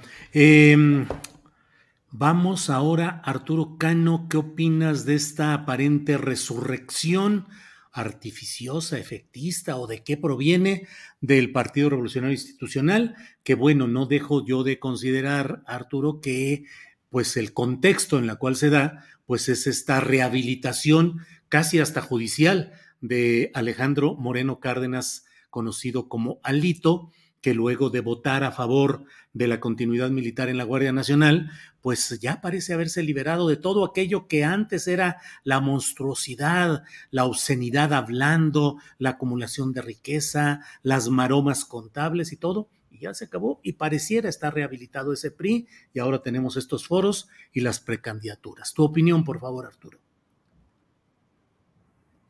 pues uno ya no puede saber si lo de Alejandro Moreno es un perdón gracias al voto a favor de la iniciativa relacionada con las Fuerzas Armadas o es un castigo diferente. Pero, castigo eh, diferido. pero la verdad es que eh, esta pasarela del PRI, eh, esta pasarela del PRI es una suerte de, de reivindicación de Alejandro Moreno, ¿Sí se, me escucha bien? Este sí, un poco se va cortando, cortando. Pues Te sugiero que quites la imagen. Nosotros aquí ponemos una foto tuya chida, este, y para que nada más sea con el puro sonidito. Y con el sonido seguramente ya. Sí, así, por favor. Ahorita ponemos foto chida, Arturo. Decía, decía yo que eh, esta pasarela del PRI nos ha dado varios momentos eh, interesantes en estas horas, ¿no? Porque por un lado vemos la desmemoria, ¿no? Ya no, eh, nadie se acuerda de todo lo que el PRI le hizo al país, pero al mismo tiempo, sobre todo en la opinocracia y la llamada señora sociedad civil, se observa una suerte de eh, de, de pronto se descubren virtudes de estos personajes que están en la pasarela que antes eran eh, dudas no, no vistas, ¿no? De, de, pronto empieza a leer uno eh, tweets de columnistas de opinión que hablan de la gran calidad de estadista de Claudio Ruiz Massieu o, o, de la inteligencia y las propuestas de Enrique de la Madrid o, o del gran gobierno que hizo el próximamente homenajeado Alejandro Murat en, en Oaxaca. Este, y, bueno, pues más, los que se acumulen, ¿no? Porque digo, pues, hasta Beatriz Paredes va por ahí con, el, eh, con las ganas de, eh, de ser candidata, de que su partido la haga, eh, digo, nada más le falta ser candidata a la presidencia, ha sido todo en su, en su partido, con esa trayectoria, trayectoria tan larga, este, pero pues parece ser que no, que no hay una disposición del PRI a, asumir realmente sus errores, a ejercer una autocrítica, y quizá porque eso equivaldría a hacerse el harakiri, ¿no? Porque este, desde, desde el año 2000 que el PRI salió del poder, eh, eh, nos cansamos de escuchar promesas de, eh, y, solicitudes de perdón de personajes del PRI que hablaban de que no, ahora sí ya aprendimos, ahora ya cambiaremos, el partido era en otra dirección, y ese cambio nunca, nunca ocurrió. Pero parece ser que todas esas maldades que el día de ayer veían en, en los militantes del PRI o en los dirigentes o sus posibles candidatos, este, pues ya desaparecieron por la posibilidad de que el PRI vaya en esa gran alianza a ayudarles a sacar a la 4T del poder. Bien, Arturo, gracias. Eh, Alberto Nájar, sobre este tema, el PRI y sus uh, muy recurrentes uh, posturas de, eh, pues de reconversión presunta, de aceptación de errores y de promesa de enmiendas y de nuevos tiempos políticos. Ello y los, las precandidaturas. ¿Qué opinas, Alberto? Híjole, Julio, si me lo permites, voy a hacer una confesión que no sé cómo caiga, pero cuando veía el encuentro que hubo en estos días del PRI, no dejé de recordar de cuando estaba chavo, hace mucho, ese programa de, eh, de, los dos personajes de los Muppets que aparecían en un balcón ahí, todos enojones, ahí en el teatro, estos par de viejitos que estaban desde Gallola ahí, este, echando su discurso, echando sus, sus críticas, comentarios, y no sé, me, me, me llegó así la, la, imagen de pronto cuando vi ahí a esa reunión de los, de los priistas combinados, coincido con Juan, con estos personajes de, de nuevo cuño, pero nada más en términos del acta de nacimiento, porque en el pensamiento siguen anclados en quién sabe dónde.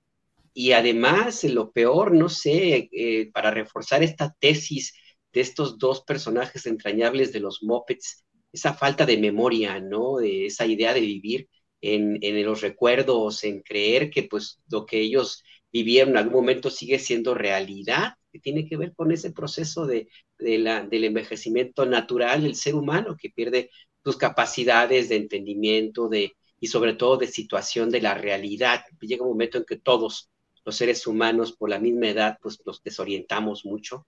Eh, y pues yo creo que el Partido Revolucionario Institucional, al menos esa parte que vimos en estos, en estos días, pues anda por ese mismo proceso porque no, eh, esos discursos, esas promesas, compromisos, esa, ese mismo tono de voz, las inflexiones, las palabras rebuscadísimas de Beatriz Paredes, por ejemplo, que se las he escuchado hace décadas, eh, que me recordaba mucho mis tiempos de la primaria, cuando oía a Luis Echeverría, esos retruécanos bizarros en la, en oratoria, en fin, todo eso y, mezclado pues con con esta eh, inconsciencia de Enrique de la Madrid, por ejemplo, que pretende apelar a no sé qué, porque él sí, para que veas, ni siquiera el apellido le queda, porque uno de los presidentes más grises en la historia de México fue Miguel de la Madrid Hurtado, eh, gris en todos los términos. Don Julio Scherer lo definía como alguien, un personaje tibio a partir de una declaración que hizo de una entrevista de las poquitas que dio Miguel de la Madrid, que decía ni frío ni calor, pues era tibio Miguel de la Madrid. En fin, que me parece que fue una, una reunión más para la propia em, retórica entre ellos mismos, los apapachos, las reuniones, el tratar de creer que la república en la que ellos viven es la que, la que, la que existe fuera de, de, Insurgentes Norte, donde el edificio del PRI, eh, y no sé cuál sea el sentido más allá del el cultivo de las mentes eh, y los afanes de algunos nostálgicos, no solamente de aquellos tiempos del pasado, sino también del subsidio económico, pues que se atrevieron a decir, como dice Arturo, a encontrarle pues ahí cualidades y alabanzas y promesas y compromisos y hasta una alternativa política a, eh, como gobierno a, este partido que, pues insisto, está en todo, en todo menos en la realidad. No sé cuál es la oferta de esta parte del PRI, la verdad, porque es, es más de lo mismo. Eh, tampoco tengo muy claro si efectivamente esto más bien es una exhibición mediática, una forma de mandar un mensaje en términos de qué, tampoco me queda claro, porque lo que tendrían que haberse concentrado era en acuerpar a los poquitos bastiones que le quedan de poder al, revolucionario institucional, me refiero al Estado de México y a Coahuila, y no a tratar de meterse a una dinámica de la sucesión presidencial. ¿Qué posibilidades reales puede llegar a tener un personaje como Beatriz Paredes, que es muy inteligente, muy inteligente, la verdad, es de, los cuadros mejor preparados de la política mexicana, pero, insisto, ella pertenece a, otra época. ¿Qué calidad moral tendría una, propuesta de Ruiz Macié, que pues tiene el apellido ahí mismo, las fotos con su tío, pues la van a echar por tierra cualquier posibilidad de ser candidata. Y así, lo que gustes y mandes, Julio. Yo creo que el PRI hizo un buen ejercicio como un club de cuates de la nostalgia de los jubilados, los de la mutualista. Creo que todavía existe el bar de la mutualista allá en Guadalajara, mi querido Julio, eh, eh, donde pues eh, en su momento fue una reunión de todos aquellos que pues sí, iban a, a, platicar sus viejas glorias. Se la pasaba muy bien una noche de farra. El día siguiente se encontraban con una gran resaca. Pues no dudes que esto sea el destino de este encuentro de PRI, la verdad, Julio. Bueno, Alberto, pues me hiciste recordar efectivamente esas estampas de los mopeds con esos viejitos que estaban ahí criticando, señalando, platicando y todo.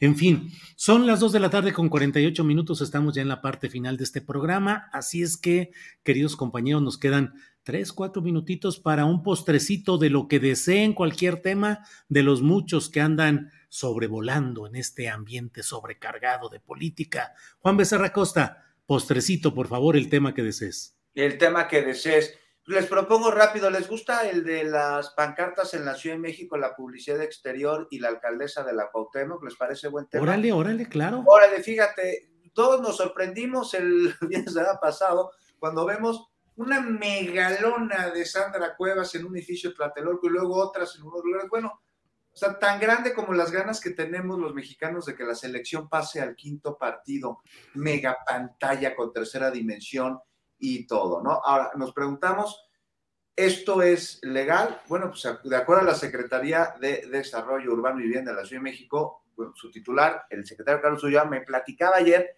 que no, que hay una ley de publicidad exterior en la Ciudad de México y que este tipo de publicidad incurre en un delito, el que este, amarra, ¿cómo se dice? Cubre un edificio, abraza a un edificio. Pero luego, pues, este, pues le hablé ahí a Sandra Cuevas, a la alcaldesa. Le dije, oye, alcaldesa, ¿qué onda? Bueno, oiga, de usted le hablo de usted. Este, no, me dijo que no es delito, que la persona que dijo eso pues, no tiene ni idea, que no conoce de la ley, pero que ella no se iba a meter en ese tema porque es político. Entonces aproveché para preguntarle, bueno, ya que le gusta la publicidad con su imagen, ahí sí no hay bronca, pero ¿qué onda con los rótulos que mandó quitar en la alcaldía para poner en su lugar el sello? De la Cuauhtémoc, cuando pues, estos rótulos forman parte de la identidad de la Ciudad de México, la identidad gráfica es nuestra cultura. Me dijo que no, que no le gustan, que no es lo mismo, que no es el tema, que no es el mismo tema y que se veía muy sucio. Y entonces le dije, oiga, no, pero es que yo sí extraño ver que en mi puesto de la torta, no sé, hay muchos ciudadanos, entonces ya nos dijo que les va a poner unos focos arriba.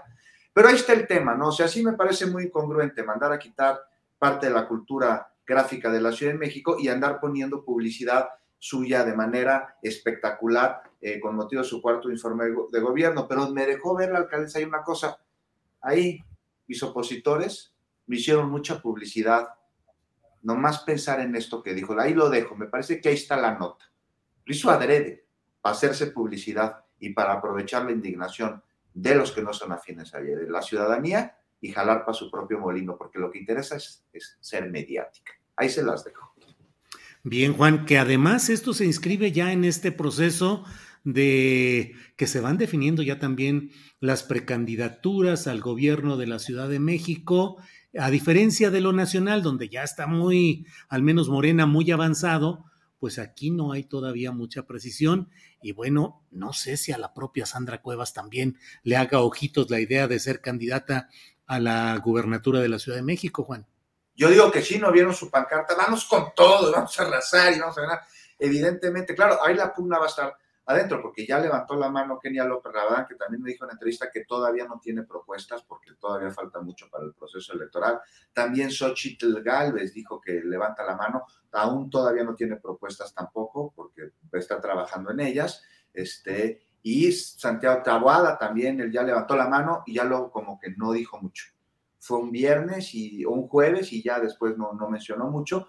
Y se van a ir destapando y pues a ver cómo le van a hacer para ponerse de acuerdo, primero dentro de sus grupos partidistas y luego dentro de esta supuesta coalición ahora unidos, vete tú a saber que, se van a sacar los ojos, Julio.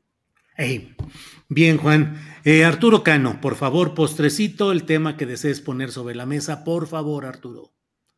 Pues otra vez están haciendo víctimas Sandra Cuevas, ¿no? Yo no, no entiendo por qué, por qué no se dan cuenta cada vez que se lanzan contra ella por alguna acción, por alguna torpeza publicitaria que comete, la, la, este, la victimizan, la vuelven heroína de la oposición, este, le dan su estandarte de Juana de Arco, pero otra vez van sobre, sobre lo mismo desde el lado de las huestes de, Morena en la Ciudad de México. Creo que se han equivocado desde el principio con este personaje, que se siguen equivocando porque eh, independientemente del, del anuncio este, y, de esta eh, manera burda como saturó el, territorio de la alcaldía de su propaganda, creo que la propia ciudadanía va a ir juzgando esas cosas sin necesidad de que, de que la conviertan eh, o le permitan nuevamente victimizarse, Entonces yo, yo, creo que pues ya iremos,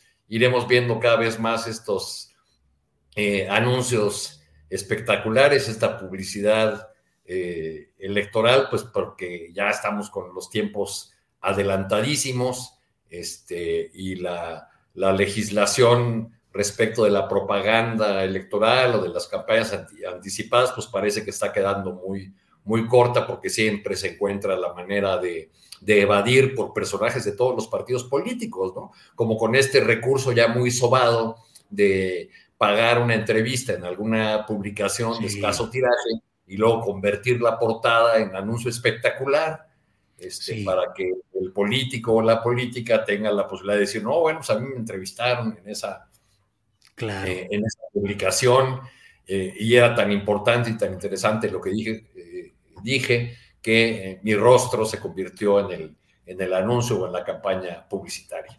Y ya, y ya para cerrar, pues no, no quiero dejar el, pasar el momento, la ocasión sin felicitar a Alberto Nájar. Eh, te deseo, querido Alberto, que te vaya muy bien en este nuevo, eh, en esta nueva aventura periodística eh, y ojalá tu incorporación a, a, Limer sea una señal de que habrá más apoyo a la radio pública, a los medios públicos en general, que es indispensable y creo que es un déficit que tenemos en, la 4T, ¿no? un mayor respaldo a los a los medios públicos tan necesarios, tan, tan importantes en, nuestro, en, nuestra discusión cotidiana. Bien, Arturo. Gracias, gracias, Arturo. Alberto, el felicitado, le toca cerrar esta mesa con el postrecito que desee. Alberto, por favor. Mira, rapidísimo el postrecito. Bueno, primera, muchas gracias por sus felicitaciones, Arturo, Juan, Julio, de veras que me animan muchísimo. Yo prácticamente nací en radio hace muchísimo tiempo allá en Guadalajara, yo platicaba con mis ahora mis nuevos compañeros que una de las veces que conducí, conduje algún noticiero por allá, em, era una estación corporativo de radio pues, pues bastante peculiar, pues un día para tratar de conectar a la unidad móvil, este, yo empecé a mover cables según yo para hacer la conexión y ¡zas! que saco del aire a todo el corporativo de Guadalajara en ese entonces a Grupo Radio de Radio Centro, no te oír. Y bueno, fue un show. Por fortuna no voy a estar cerca de la cabina ni de los cables, sino del otro lado. Entonces, pues voy con el mejor ánimo, la mejor disposición de efectivamente fortalecer los espacios de los medios públicos, los medios del Estado, que son tan necesarios para cualquier democracia y que en México hacen también muchísima, muchísima falta. Pues de mi lado voy, voy con todo lo que sea necesario. Y pues muchas gracias. Y el postrecito rapidísimo, mi querido Julio.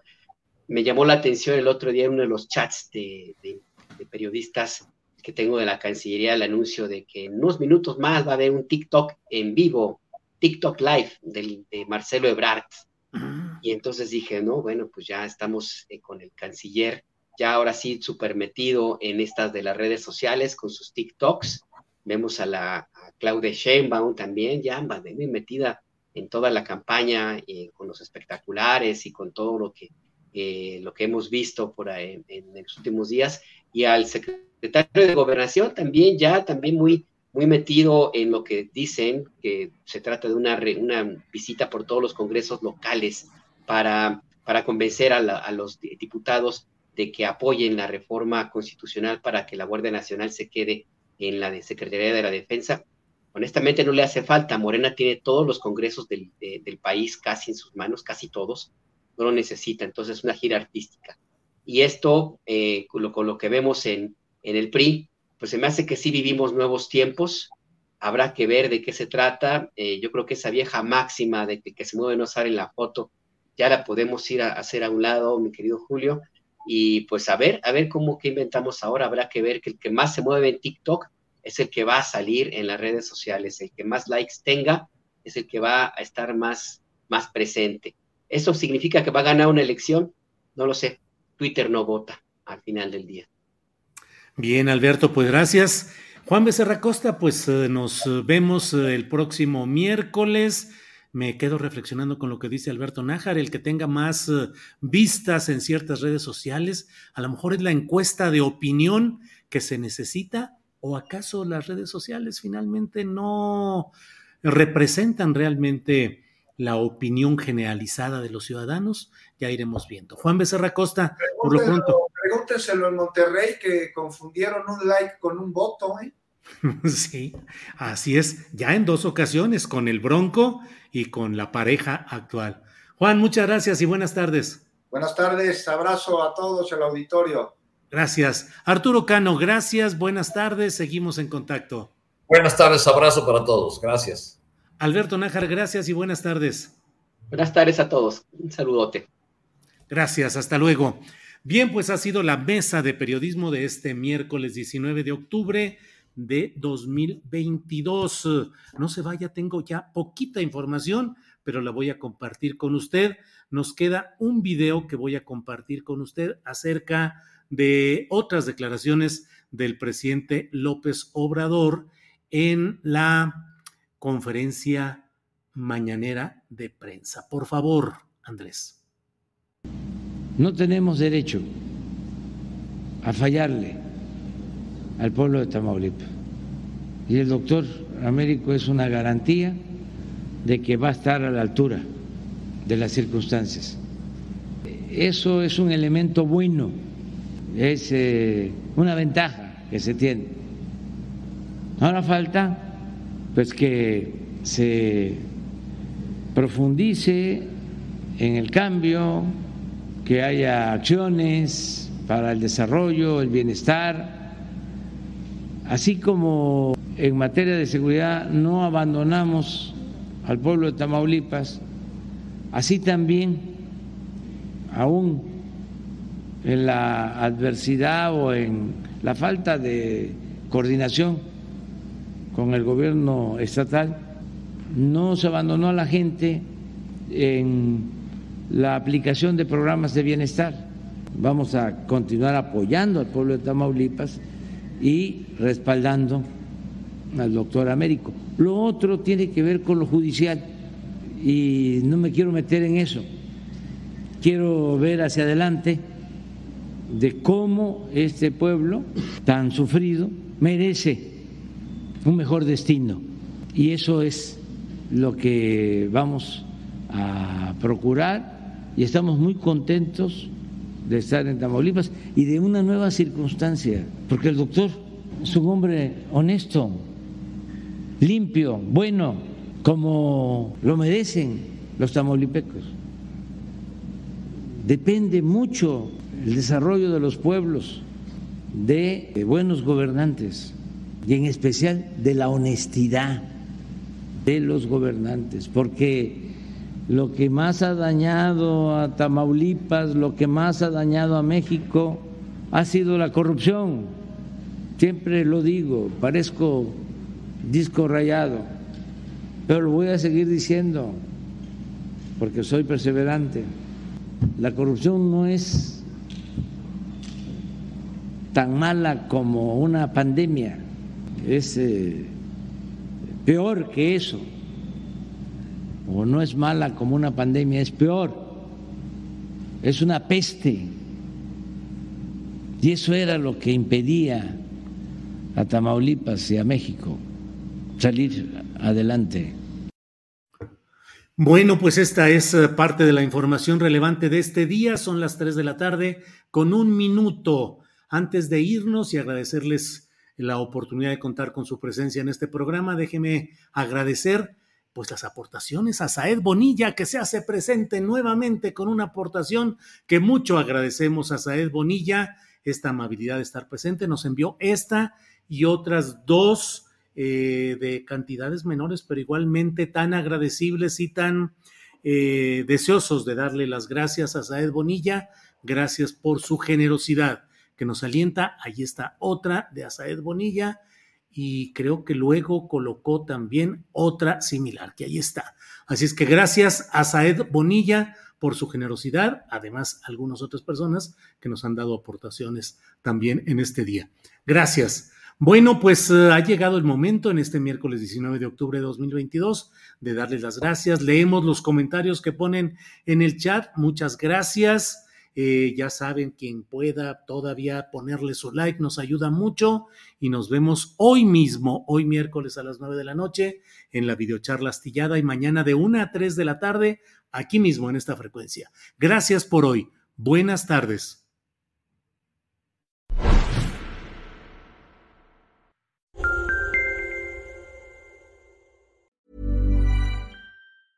¿Te preocupas por tu familia? Entonces, ¿por qué darles solo huevos ordinarios cuando pueden disfrutar de lo mejor? Eggland's Best, los únicos huevos con ese delicioso sabor fresco de granja, además de la mejor nutrición, como 6 veces más vitamina D, 10 veces más vitamina E y 25% menos de grasa saturada que los huevos regulares, además de muchos otros nutrientes importantes. Así que, dales los mejores huevos. Eggland's Best, mejor sabor, mejor nutrición, mejores huevos. Hola, buenos días, mi pana. Buenos días, bienvenido a Sherwin Williams. ¡Ey! ¿Qué onda, compadre? ¿Qué onda? Ya tengo lista la pintura que ordenaste en el ProPlus app. Con más de 6.000 representantes en nuestras tiendas listos para atenderte en tu idioma y beneficios para contratistas que encontrarás en aliadopro.com. En Sherwin Williams somos el aliado del PRO.